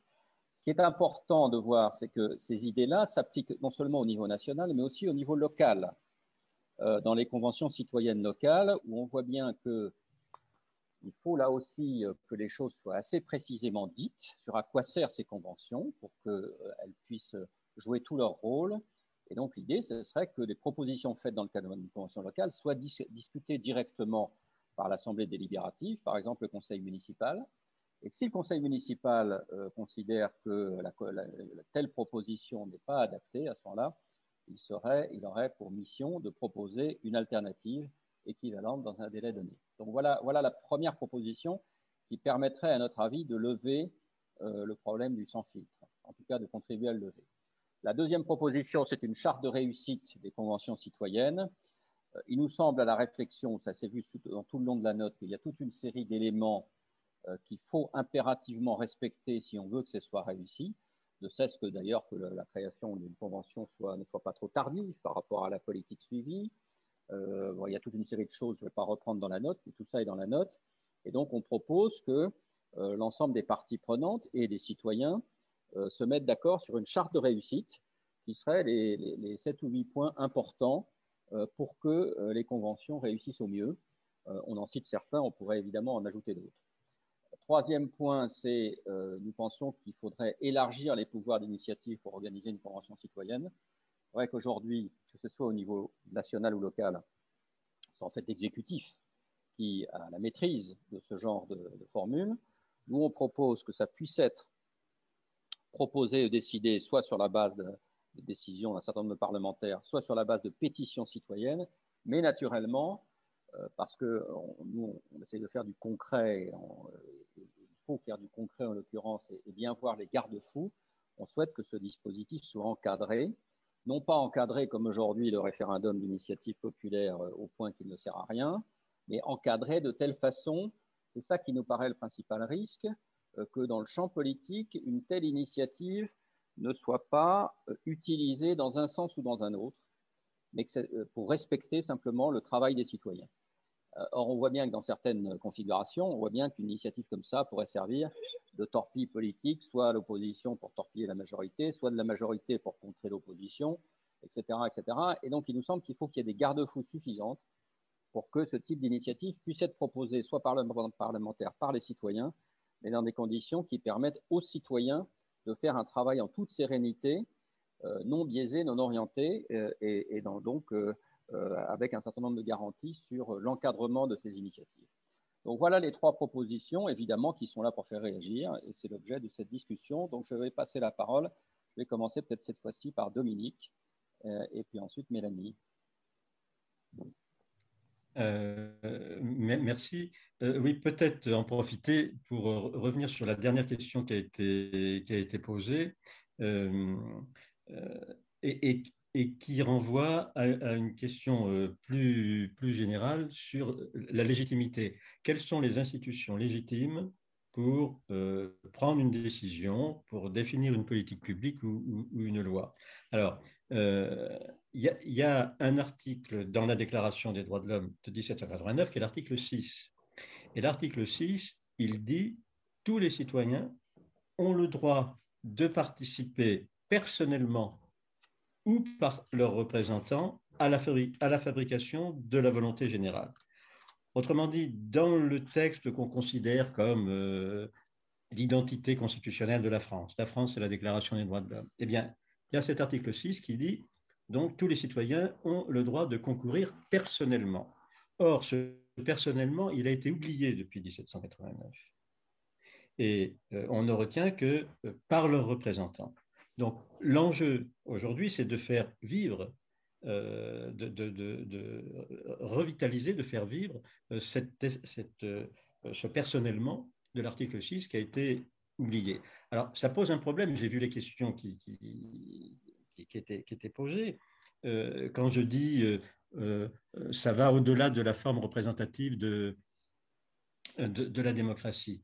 Euh, jusqu'à présent, euh, on, fait, on, considère synonyme légitimité électorale et légitimité démocratique. on confond les deux. La légitimité électorale n'est pas une légitimité démocratique. C'est une légitimité qui vient de l'élection mais ça ne produit pas nécessairement la démocratie. Ça peut produire Hitler, ça peut produire Pinochet, ça peut produire Orban, ça peut produire euh, Poutine. L'élection ne produit pas la démocratie.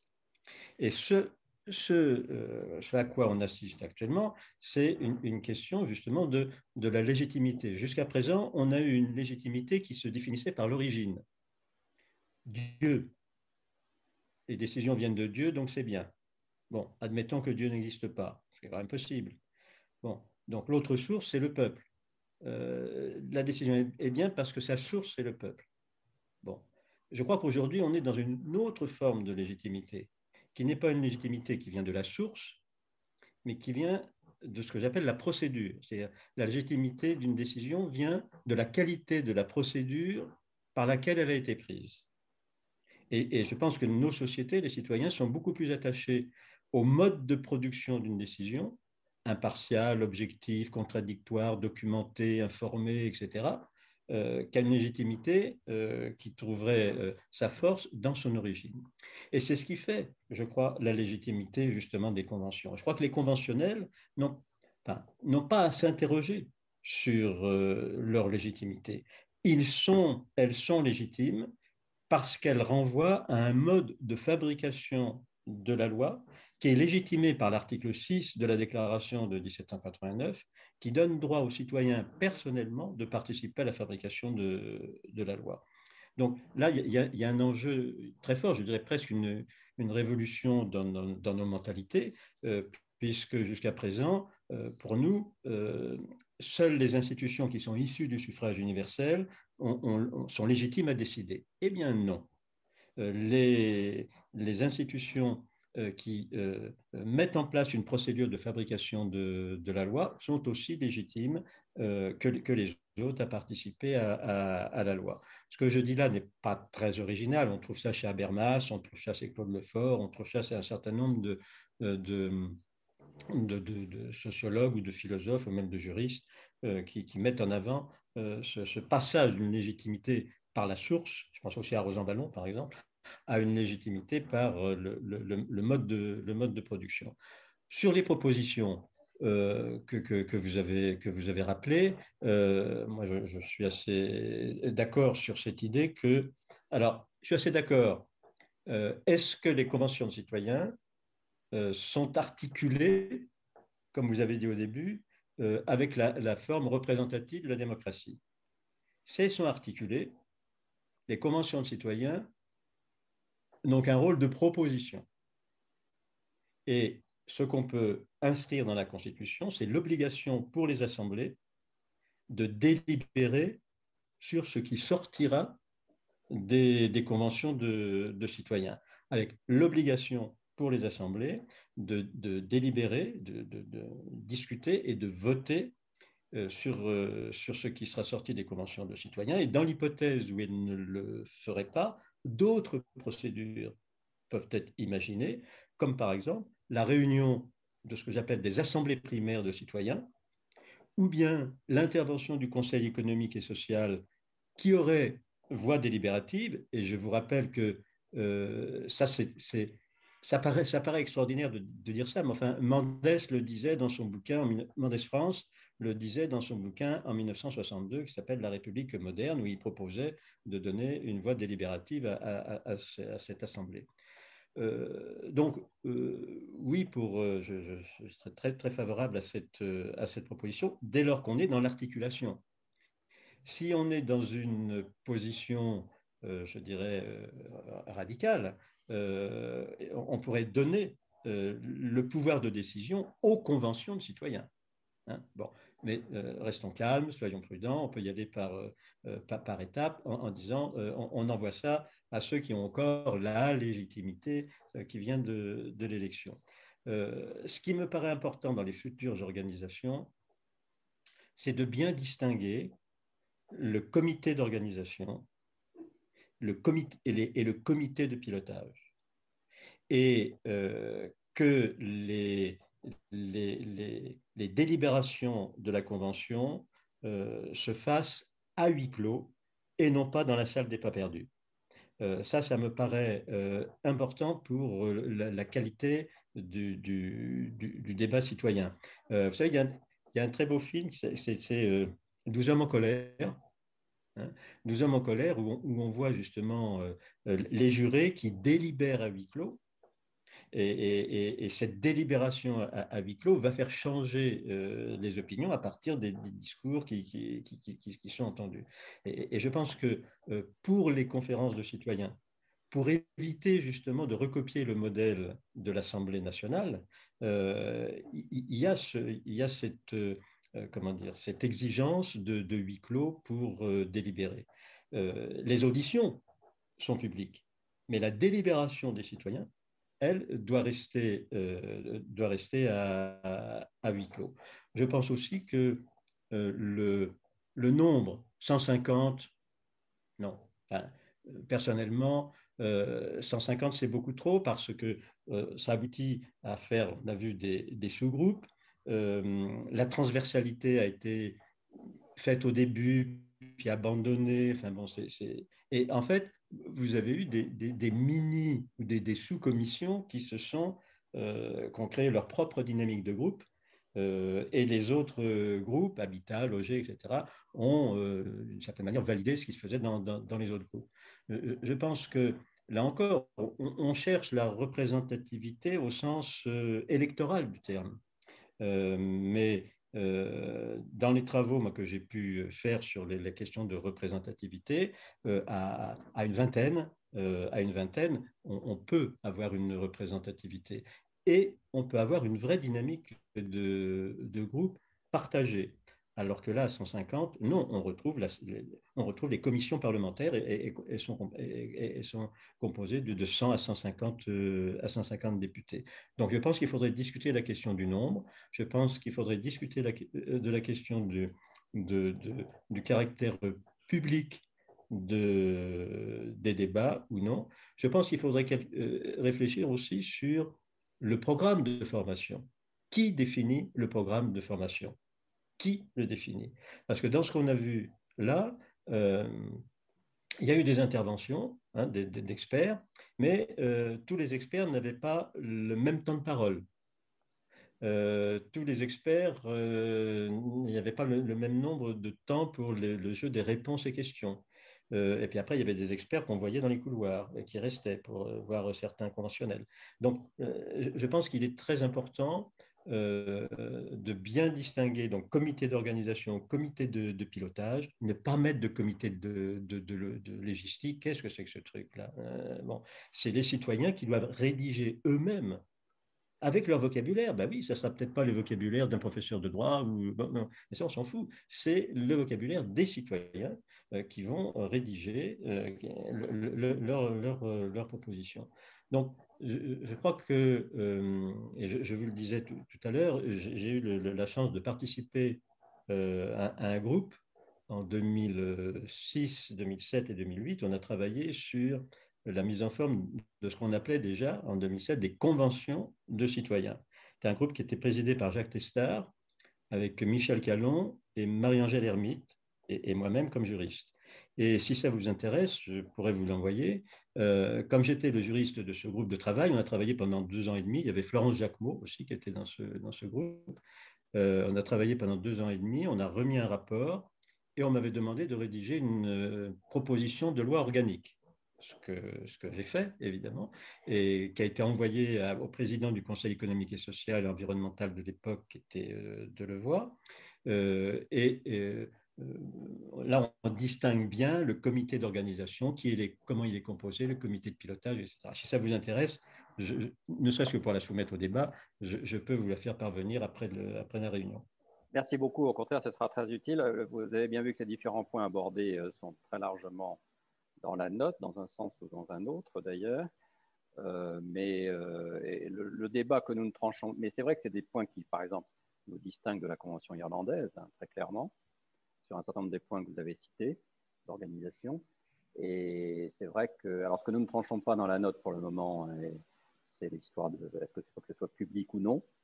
Euh, mais en tout cas, sur d'autres points, je crois que la note, vous, retrouvez un certain nombre de ces points cités dans la note. Mélanie. Alors, à moi, je vais essayer d'être un peu plus rapide. Euh, donc, cette idée de soumettre directement les propositions de la Convention au Parlement, euh, euh, sans passer par le filtre du gouvernement. nous, au début, le président nous a dit je transmettrai sans filtre au Parlement lignien. Quand il est venu au mois de janvier, on a bien compris que c'était le premier filtre. Le premier filtre, c'était lui. Le deuxième, c'était le gouvernement et qu'après, il y aurait le Parlement. Donc, euh, on n'était pas dupes. Peut-être que si nos propositions avaient été transmises directement à l'Assemblée nationale, puis au Sénat, ça aurait été encore plus édulcoré et des têtes coupées et tout le bazar. Donc, je ne sais pas, moi, je ne suis pas spécialiste, hein, mais euh, je me pose la question de est-ce que c'est pas mieux que ce soit passé par le filtre du gouvernement? Euh, On ne peut pas savoir puisque c'est fait, c'est fini, on ne va pas revenir en arrière. Euh, pour revenir, le comité, le comité légistique, Dominique Rousseau dit l'intérêt. Alors, nous, on n'est pas. le président nous a bien expliqué quand il est venu au mois de janvier que pour transmettre nos propositions sans filtre, il fallait que ce soit rédigé correctement par que ce soit des lois. Bah, nous, c'est ce qu'il nous a dit. Euh, donc, euh, on a eu le comité légistique qui nous a aidés. Je, peux intervenir? Juste sur, sur, ce point, si, vous permettez. rapidement. très rapidement. Je peux intervenir très rapidement. rapidement. justement, ce que demandait le président, c'est que ça soit rédigé avec les mots à lui, Emmanuel Macron. Or, ce que le, le, président doit entendre, c'est les mots des citoyens. Euh, ce n'est pas les mots des citoyens re-rédigés euh, sous forme, euh, sous forme de, de, de, l'énarchie. Hein. Mm. Il y a un très beau film qui s'appelle Nous le peuple. Hein, il y a un très beau film qui s'appelle Nous le peuple où on a donné au, à, un groupe de prisonniers, à un groupe de femmes, à un groupe de lycéens la responsabilité de rédiger une constitution.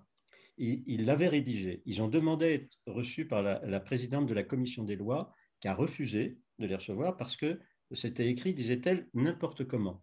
Évidemment, c'était écrit avec leurs mots à eux qu'elle ne comprenait pas. Euh, mais, et, je pense que c'est très important que le, vocabulaire des citoyens rentre dans le champ de production de, la norme. Donc, il n'y a, pas, a pas à passer par le filtre du vocabulaire de l'ENA. Merci Dominique. On va laisser Mélanie poursuivre. Hein. Mélanie. Euh, donc je remonte 150 citoyens. Vous dites que c'est trop, Dominique. Euh, certains nous ont dit que c'était pas assez, qu'on n'était pas représentatif parce qu'on n'était que 150. Bon, bah, c'est comme ça, personne n'est d'accord pour le coup. Euh, ensuite, les commissions des groupes de travail ont été créées effectivement on n'a pas travaillé, en silo parce que les groupes de travail travaillaient sur des propositions. Ensuite, on a rencontré les autres groupes qui amendaient, ça revenait, ça repartait. On a partagé à 150. On est, enfin, donc, moi, je trouve qu'on a eu quand même euh, un gros mélange de nos propositions entre les groupes. Ensuite, en inter, euh, pendant les pauses, les repas de midi, les soirées à l'hôtel où on passait en fait 36, 48, plus de 48 heures ensemble à chaque fois. On a échangé et on n'a pas travaillé en silo. Euh, la, la, différence entre les élus et les citoyens, euh, ben, en fait, les citoyens travaillent tout seuls, chacun, euh, enfin à 150, mais chacun. Les élus, moi, je me suis rendu compte qu'ils avaient tous des collaborateurs qui leur faisaient des notes. Moi, j'ai personne qui me fait mes notes. C'est moi qui bosse toute seule. Je me fais mes PowerPoint toute seule. Alors, ils sont très moches. Mais comme m'a dit un collègue de la convention, il m'a dit quand tu seras payé pour faire les, les PowerPoint, tu t'essaieras d'avoir des PowerPoint jolis. Euh, ensuite, la différence entre les élus et les citoyens, c'est la diversité. Nous, on a, alors le, panel d'âge, c'est entre 16 ans et 80 ans. autant d'hommes que de femmes, enfin non, un peu plus de femmes que d'hommes, donc c'est assez rare au Sénat et à l'Assemblée nationale. Je pense que personne ne me contredira. L'âge, c'est pareil. L'élu, c'est plutôt un homme blanc, 50 ans, bac plus 5, voire plus. nous, on était beaucoup plus diversifiés pour le coup. Euh, le budget euh, de la France, effectivement, euh, le budget de la Convention de la France était plus élevé. En, Angleterre, par exemple, c'était 590 000 euros. mais il faut savoir que ça a été financé par des fondations privées avec une aide du, Parlement, de, l'argent du Parlement anglais. Donc c'est différent. Nous, c'est vraiment l'État qui a tout financé. la mesure des 110, je reviens sur des questions de tout à l'heure. Euh, alors nous, on a évolué au début, quand on nous a proposé cette mesure à 110, c'était la deuxième session de la Convention citoyenne, le groupe Se déplacer, on est 30, on est tous montés vent debout sur ce truc. On, a dit à la personne qui l'a présenté, mais ça passera jamais. Euh, nous, on ne veut pas rouler à 110, on veut continuer à rouler à 130. On a étudié le truc, on s'est rendu compte que ça avait un impact, et nous, ce qu'on nous a demandé, c'est des mesures pour réduire les émissions de gaz à effet de serre pas pour compenser d'ailleurs, hein, soit dit en passant, c'est un truc que j'ai porté tout le temps. On nous a demandé de réduire. Réduire, c'est pas compenser, ça veut pas dire la même chose. Donc en passant, euh, on n'a pas parlé de la biodiversité parce que la biodiversité, bon, c'est important, mais c'est de la compensation. Moi, j'ai une formation mathématique et quand on me dit tu réduis, je euh, je compense pas. Voilà, bref. Euh, donc cette histoire, donc la mesure des 110 à 30, on, est parti contre, on est arrivé pour. Ensuite, on l'a euh, expliqué aux 150 autres qui au début étaient contre. Et une fois qu'ils ont eu les bons éléments, bah, ils se sont rendus compte que ça avait un impact et qu'effectivement, bah, nous, c'est notre job. On a demandé des, mesures pour réduire. Et puis après, dans, la population, euh, au tout début, je pense que 90% de la population était contre, enfin des gens qui avaient eu écho de ce truc tout le monde était contre. Et puis, je me suis rendu compte qu'au fur et à mesure qu'on expliquait, euh, euh, bah, les gens comprenaient. Donc euh, voilà. Et ensuite, cette mesure a été écartée par le président, mais libre à chacun de rouler à 110 km/h sur autoroute, même avec un, diesel ou une essence. Hein. On, a, on, a, le droit de rouler à 110. 130, c'est maximum. C'est-à-dire qu'on a le droit de rouler moins vite. On n'a pas le droit de rouler en dessous de 90, mais bref. Euh, qu'est-ce qu'on peut faire pour qu'une convention soit plus ambitieuse et les résultats plus forts? Eh ben, euh, ben, je leur dis, je l'ai dit tout à l'heure, euh, ben, c'est faut que le, gouvernement applique les mesures qui sont proposées. Au final, nous, effectivement, il paraît que nos mesures ne réduisent pas de 40% les émissions de gaz à effet de serre, mais étant donné que personne n'a fait l'étude d'impact sur le, CO2, ben, on ne le saura jamais. Moi, j'ai demandé au, au, Shift Project à Carbon 4 si c'était possible. Ils m'ont dit, mais c'est très très long, il faut beaucoup de gens pour le faire. Il aurait fallu que le gouvernement euh, demande plus tôt, même Haut Conseil pour le climat. Ce n'est pas un truc qui se fait en 15 jours, 3 semaines, un mois, c'est très long. Euh, ça n'a pas été fait, donc on ne saura pas quel est l'impact, mais toujours est-il que euh, nous, on a demandé de faire des mesures pour réduire de moins 40% les émissions. L'Europe, aujourd'hui, a voté pour réduire de 55%, donc de toute façon, euh, bah, va falloir s'activer sérieusement et puis euh, appliquer. Alors les mesures qui n'ont pas été appliquées aujourd'hui, euh, moi je garde bon espoir. Peut-être que l'année prochaine, je sais pas, le projet de loi de finances 2022, ou bah, là on aura le bonus balus CO2, on aura le malus au poids, je sais pas, on verra. il faut garder espoir, il faut continuer. Et puis, comme je dis souvent, c'est un travail de fourmi. informer, sensibiliser, parler de la participation citoyenne parce que c'est important que les, citoyens s'investissent. Après, les élus sont aussi des citoyens à la base. Moi, j'étais, euh, je suis devenue élue euh, suite à la Convention citoyenne. Je me suis mise, comme beaucoup de mes concitoyens de la Convention citoyenne, je me suis plus intéressée à la politique. Avant, j'allais voter, euh, voilà, mais, aujourd'hui, bah, je m'intéresse à la politique. Euh, la preuve, euh, bah, j'ai été élue euh, et puis là, j'ai signé un appel pour une région Pays de la Loire écologique, citoyenne et solidaire parce que bah, je m'intéresse, j'aimerais que les mesures de la Convention citoyenne puissent être portées au niveau régional du Pays de la Loire. Donc voilà, et je sais que je sais qu'il y a un des citoyens qui ne votait plus du tout. Lui. Il était complètement dégoûté par, par la politique et, et ça se pourrait bien qu'il soit candidat pour les régionales. Donc, euh, la, Convention citoyenne, ça retourne un peu le cerveau, en fait. Et, alors, certains pensent que euh, les membres de la Convention citoyenne sont des, sont des rivaux par rapport aux élus, qu'on est là pour prendre la place des élus, c'est pas le but. Au contraire, ça a permis à beaucoup de gens de recommencer à voter, de s'intéresser à la, à, la politique. Et moi, je trouve que c'est un plus, justement, que, que les gens s'intéressent plus à la politique aujourd'hui, parce que c'est intéressant, la, vie de la cité, la vie de la France, la vie de chacun. Merci. Merci beaucoup. Donc, je vous redonne la parole, euh, Pauline Bureau, puis Jean-Luc Benamias, euh, si d'autres, et puis Adam Forêt en demandant d'être très court. Si d'autres veulent intervenir, qu'ils le disent tout de suite parce que euh, le temps qui reste est limité. Donc, euh, euh, mettez-vous sur le, chat, je vous rappelle, vous mettez intervention demandée et je vous donnerai la parole. Alors, on commence par Pauline Bureau. Oui, bonjour. Euh, donc, je voulais intervenir sur la question euh, du euh, ce qui doit être public, ce qui doit être huis clos. Et pour moi, autant si les délibérations doivent en effet être huis clos, j'ai le sentiment que la partie formation, formation des citoyens qui participent à la convention citoyenne devrait en quelque sorte être rendue publique ou tout du moins accessible à l'ensemble de la population par quelques moyens qui soient, parce que j'ai le sentiment qu'en fait, ça, ça ça, limite la représentativité de, de, de, la Convention citoyenne parce que ça crée une forme de, de mini de, de comité de, de mini-experts en quelque sorte parce qu'ils bénéficient de cette formation certes brève mais qui, pour, qui dans la tête du politique euh, qui dans la tête du politique a quand même un impact parce qu'elle fait de ces citoyens de la Convention des mini-experts euh, qui seraient donc du coup pas tant représentant que ça du reste de la population qui n'est pas conscientisée euh, aux enjeux climatiques. Donc pour moi, pour augmenter cette, euh, le, potentiel de la Convention citoyenne à représenter l'ensemble des citoyens, il faudrait que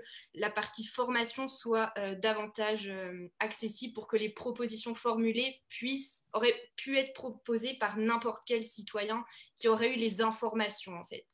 Voilà, c'est tout. Merci, beaucoup. Donc, euh, je demande à ceux qui interviennent une deuxième fois, en particulier, de faire un effort de concision euh, toujours très compliqué, mais qui seront faits remarquablement, en particulier Jean-Luc Benamias. Merci. Euh, je vais essayer encore une fois d'être plus court. bien, sur les propositions, je ne suis pas le représentant du CESE français, je suis membre, je ne suis pas le représentant. mais clairement, essayez de regarder par rapport à ces propositions ce qui est déjà acté par l'Assemblée nationale. C'est-à-dire quel est le rôle aujourd'hui euh, du CESE qui va être le nouveau CESE à partir de mai prochain?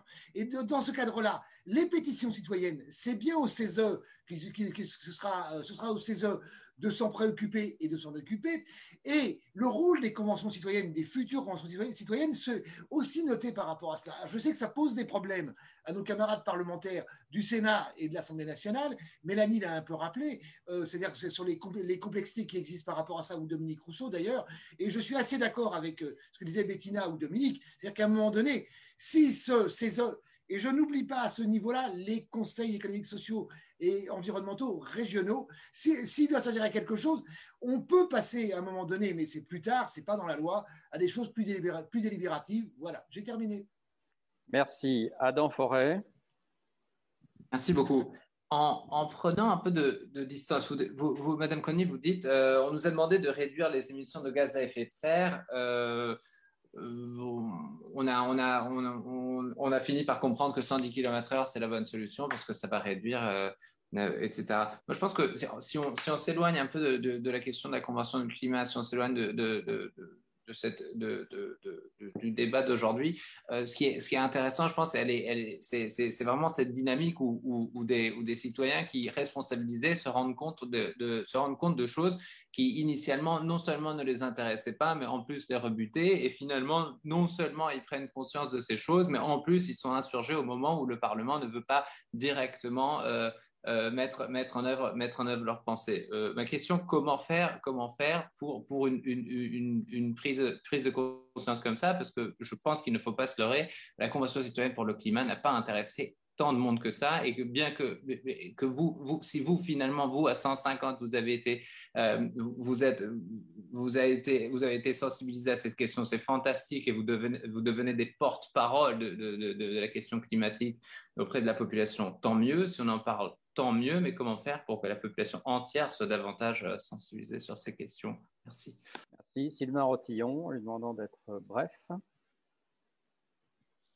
Oui, c'est une remarque très générale. Qu'est-ce Gilles Rotillon, pardon, pardon. C'est pas, pas, grave. pardon, pardon, pardon, excusez-moi. Oui, c'est une réflexion sur qu'est-ce qu'on appelle une proposition concrète. Parce qu'on euh, on affiche des propositions, alors par exemple les 110 km/h, c'est une proposition. Est-ce qu'elle est vraiment concrète tant qu'on n'a pas pensé les conditions politiques qui feraient qu'elle serait vraiment mise en avant? Et très souvent, les propositions restent dans la nature, comme ça. évidemment, c'est concret. On peut dire effectivement qu'on a dit quelque chose qui pouvait être fait. Mais si on n'a pas réfléchi à quelles étaient les conditions pour que ce soit fait, bah, ce n'est pas concret en réalité. Et la deuxième chose, c'est que si on veut que ce soit vraiment concret, il faut aussi mettre en place les instruments du contrôle de l'efficacité de ces propositions. Sinon, ça ne sert à rien. Si on ne met pas des, contrôleurs pour vérifier que les émissions baissent, par exemple, des systèmes de, de, mesures, euh, quels qu'ils soient, pour vérifier le, niveau des émissions, bah, on peut toujours. Euh, après, évidemment, on dit ah bah oui, bon, on ne sait pas si ça va baisser et, à la limite, tout, le monde s'en fiche. Bah non, si on veut baisser les émissions, il faut contrôler qu'elles baissent. Sinon, euh, ce n'est pas concret du tout. Donc, on aura fait 150 propositions dont on n'aura jamais vérifié l'efficacité. Merci beaucoup. Je, dois dire, je partage totalement ce, point de vue. Et une des missions qu'on s'est donné à la Fabrique écologique, c'est bien quand il y a des propositions, qu'on réfléchisse un tout petit peu aux modalités de mise en œuvre. on peut toujours inventer 25 000 propositions. Si les modalités de mise en œuvre sont infaisables, euh, on n'y arrivera pas. Euh, Raymond Zaharia. Merci de me redonner la parole. Je, reviendrai, si j'ai le temps, sur l'importance des questions de procédure que vous venez de souligner après Dominique Rousseau. On vous entend très mal, hein si vous pouvez vous rapprocher un peu de votre micro. Euh, je me rapproche, vous m'entendez mieux là? Oui, ça va un peu mieux. Voilà, donc euh, je voudrais faire euh, une proposition concernant le juste besoin. C'est-à-dire que ce qu'il faudrait promouvoir pour réussir la transition et réduire les émissions, c'est une économie du juste besoin qui est à peu près à l'opposé de l'économie actuelle qui favorise de formidables gaspillage tant dans la production que dans la consommation. Je parle d'un usage moins maladroit des ressources disponibles, par exemple dans le cas de la cogénération, le à l'électricité, faire en même avec un, un cube de gaz ou, ou, une tonne de biomasse, la même chose qu'avec deux.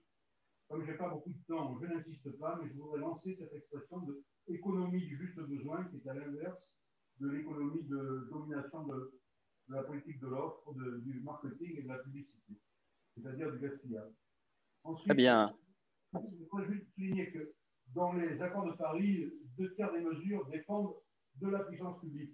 Il n'y a aucune chance que la libre concurrence et la libre entreprise produisent l'allocation optimale de ressources dont on a besoin.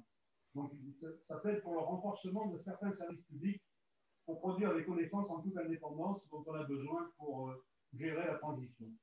Et enfin, euh, sur la, question des procédures, malgré toutes les insuffisances qui ont été mentionnées pour le déroulement de la Convention, on a quand même une démonstration éclatante de l'efficacité de ce qu'on appelle l'intelligence collective.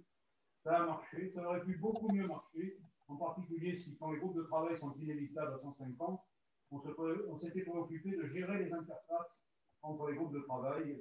Il est arrivé que deux groupes de travail différents se saisissent de la même question que ça puisse créer des questions de, rivalité, le cas échéant, entre des propositions euh, qui auraient pu converger. Merci de m'avoir donné la parole. C'est un privilège d'avoir participé à cette réunion. Merci beaucoup. Donc, si je ne frustre personne, puisque je vois qu'il n'y a plus de demande d'intervention, je vais passer la parole à nos deux grands témoins pour une petite conclusion. Et moi-même, je ferai aussi une conclusion, bien entendu. Euh, on va peut-être à nouveau inverser l'ordre cette fois-ci et commencer par euh, Mélanie peut-être que la conclusion pourrait porter euh, pour l'un et pour l'autre sur, euh, sur cette base-là, avec toutes les, corrections, les interrogations qu'il peut y avoir. Qu'est-ce qui vous paraît le point ou les deux points qui vous paraît important pour l'avenir, pour le succès de ce type de processus? Mélanie. Euh, bonne question. moi, je, je, continue à penser que l'essentiel pour sensibiliser tout le monde, c'est la communication, l'information. Et euh, je pense que cette convention aurait eu encore plus d'impact si on avait plus communiqué. Alors, on nous dit qu'il faut être à huis clos, tout ça, mais je suis persuadée que en tant que citoyen tiré au sort, euh, même si euh, certains disent qu'on n'a pas de légitimité, qu'on représente personne, moi je représente une femme de 48 ans avec trois enfants qui habitent en milieu rural. voilà, qui est obligé de prendre sa voiture pour se déplacer parce qu'il n'y a pas d'autre moyen de se déplacer par chez moi. Donc, si on moi je pense qu'il faut qu'on laisse, qu'on permette à chacun d'accéder à nos travaux. Hein, c'est le cas sur le site de la Convention citoyenne pour le climat. Euh, les formations qu'on a eues au tout début sont toutes accessibles, elles ont, été, euh, elles ont été filmées, donc chacun peut les regarder et peut s'informer, avoir le même socle d'informations et de formation que les 150 de la Convention. Euh, comment sensibiliser tout le monde? Nous, on a des mesures dans les propositions de la Convention citoyenne parce que, comme je disais tout à l'heure, c'est l'information qui nous a donné la claque et qui nous a donné envie d'agir et de faire des propositions impactantes. Donc, on a des propositions sur la communication, la sensibilisation, euh, une journée de formation climat pour chaque, euh, chaque personne, chaque Français, euh, je sais pas, sur formation en entreprise, tout ça, c'est la base, c'est la communication, la sensibilisation et l'information. On ne peut pas agir si on n'a pas conscience, si on ne sait pas ce qui se passe, c'est pas possible. Donc, pour moi, c'est l'essentiel. Euh, ensuite, pour conclure, je ne sais pas si tout le monde va pouvoir répondre, mais qui a lu le rapport de la Convention citoyenne pour le climat et qui euh, a pris connaissance de nos 149 propositions, euh, des propositions sur la modification de l'article 1 de la Constitution ou sur la, charte qui a été repoussée par le président ou sur les mesures qu'on préconise, enfin ce pas des mesures, mais les idées qu'on a données, ou trouver de l'argent euh, pour financer toutes ces mesures. Voilà. Donc, je ne sais pas si on a le temps de faire lever la main aux gens pour savoir sur. Euh, sais pas surtout si on pourrait les voir tous ensemble sur quatre écrans différents. Donc, c'est un peu compliqué. Mais bon, voilà, je vous ai mis les liens au fur et à mesure dans le chat. Vous avez les liens. Merci beaucoup. Convention citoyenne pour le climat. Et merci beaucoup de, de m'avoir écouté et d'avoir euh, écouté un des 150. Merci. Merci. Dominique Oui, ben, merci, encore de, votre invitation et de, cet échange qui me permet moi aussi de, progresser dans, ma réflexion. Euh, difficile, euh, difficile de, dire quelques mots de, conclusion. Euh, vous savez, Nelson, Mandela disait, quand on lui demandait s'il avait perdu ou gagné, il disait, vous savez, je, ne perds jamais. Soit je gagne, soit j'apprends. Et, je crois qu'avec les conventions de, citoyens, je pense qu'on n'a pas gagné avec la convention de, citoyens sur le climat. On n'a pas gagné beaucoup de choses en proposition, puisque la plupart étaient déjà sur le, tapis, soit portées par les associations, les syndicats ou la, fameuse convention de, de 2002 on n'a pas euh, gagné non plus sur euh, comment dire, la légitimité de cette convention euh, décidée par le président de la République, organisée sous l'emprise quand même du, gouvernement, en relation avec le président de la République à la sortie. Donc c'est le président de la République qui l'initie, c'est le président de la République qui reçoit à l'Élysée cette convention. Donc on n'a pas gagné quant à, la, quant à la compréhension de cette convention. D'où euh, il faut apprendre. Et il faut apprendre, me semble-t-il, à partir des propositions qui ont été faites dans la note. Et peut-être, euh, alors évidemment, défaut de juriste, je, pense que euh, si on veut éviter ces, écarts et ce grand n'importe quoi, notamment avec le panel sur, le, sur le vaccin, il faut absolument qu'il y ait une loi qui inscrive dans le... Allô? Oui. Vous m'entendez? Très bien, très bien. Ah, moi, je, euh, il faut vraiment qu'il y ait une loi qui inscrive dans la Constitution euh, le, mode d'organisation, de fonctionnement de, euh, de ces conventions de citoyens. Je suis désolé, mon écran vient d'être vient tout noir. Est-ce que vous m'avez entendu? On, on, vous a très bien entendu, Dominique. Merci beaucoup. et merci de votre conclusion. Donc, il me reste, moi, d'abord à conclure sur le fond que vous avez bien vu qu'à la Fabrique écologique, euh, on souhaite, avec cette note, ouvrir des débats et non pas les clore. Et que donc, évidemment, vos contributions, les uns et les autres, euh, dans, cette, dans ce débat, et on espère que ce débat rejaillira, y compris, pourquoi pas, au sein de la Convention, y, compris, pourquoi pas, au sein du Parlement, euh, y compris, pourquoi pas, dans le débat public. On pense que la Convention est un bien précieux et qu'il il faut faire attention à ce que si on veut que ce, type de formule se, développe dans l'avenir, et on pense que c'est tout à fait utile, il faut vraiment faire attention à ce qu'on établisse un cadre euh, un, peu, rigoureux euh, de réussite de ces conventions. C'est un peu d'ailleurs la conclusion de, Dominique. Euh, et, donc, on veut, on veut contribuer au débat sur ce sujet, et on pense que c'est un des enjeux, y compris du, projet de loi, du, du, futur projet de loi, ou des projets de loi en cours sur le CESE et sur d'autres choses on ne prétend pas avoir la vérité révélée du tout sur toute une série de points, sur la publicité des débats, sur, etc. Mais euh, au moins que les débats soient ouverts et qu'on puisse discuter de ces sujets euh, de manière et, dans l'esprit, encore une fois, que ce type d'initiative de, convention citoyenne euh, puisse être considéré comme dans l'avenir comme devant être reproduit, devant être développé, car extrêmement utile. Et je pense que c'est tout à fait faisable parce que le travail des citoyens, quoi qu'on en dise, euh, quoi que certains en disent, euh, est quand même d'ores et déjà très très utile et, j'espère qu'il va l'être dans l'avenir. Évidemment, ça ce débat que nous venons d'avoir pendant deux heures n'enlève pas le débat sur les modalités d'application. Euh, nous-mêmes, comme vous le savez, on a beaucoup travaillé sur une bonne partie des sujets climat. on a un certain nombre d'idées. et donc, on y contribuera si on, si on, fait appel à nous, y compris dans le débat parlementaire sur ces sujets. ce qui nous semble en tout cas, c'est qu'en effet, le, le projet de loi, euh, en tout cas, euh, euh, puisse et doivent être améliorés pour avancer plus rapidement sur le sujet du climat, ce qui est notre souhait à tous. Voilà, il me reste à vous remercier, à vous rappeler que aux uns et aux autres deux ou trois choses. D'abord que vous pouvez très bien, les uns et les autres, si vous le souhaitez, faire partie de notre réseau d'experts de la fabrique écologique. On est environ 800 maintenant qui travaillent dans des groupes de travail. Donc vous n'hésitez pas, si vous le souhaitez, si vous avez une petite compétence euh, euh, théorique ou pratique, euh, on ne demande pas de, CV particulier, théorique ou pratique sur ces sujets que ça vous intéresse de venir débattre, vous n'hésitez pas à vous faire connaître auprès de la fabrique écologique. Deuxièmement, je vous rappelle que vous pouvez aussi nous soutenir financièrement parce que tout ce qu'on fait, et je crois qu'on pouvez constater qu'on fait beaucoup, beaucoup de choses euh, eh bien, c'est évidemment, ça demande quelques moyens. Nos moyens sont limités, donc euh, euh, vous pouvez devenir ami de la fabrique écologique en nous soutenant, en en faisant un don.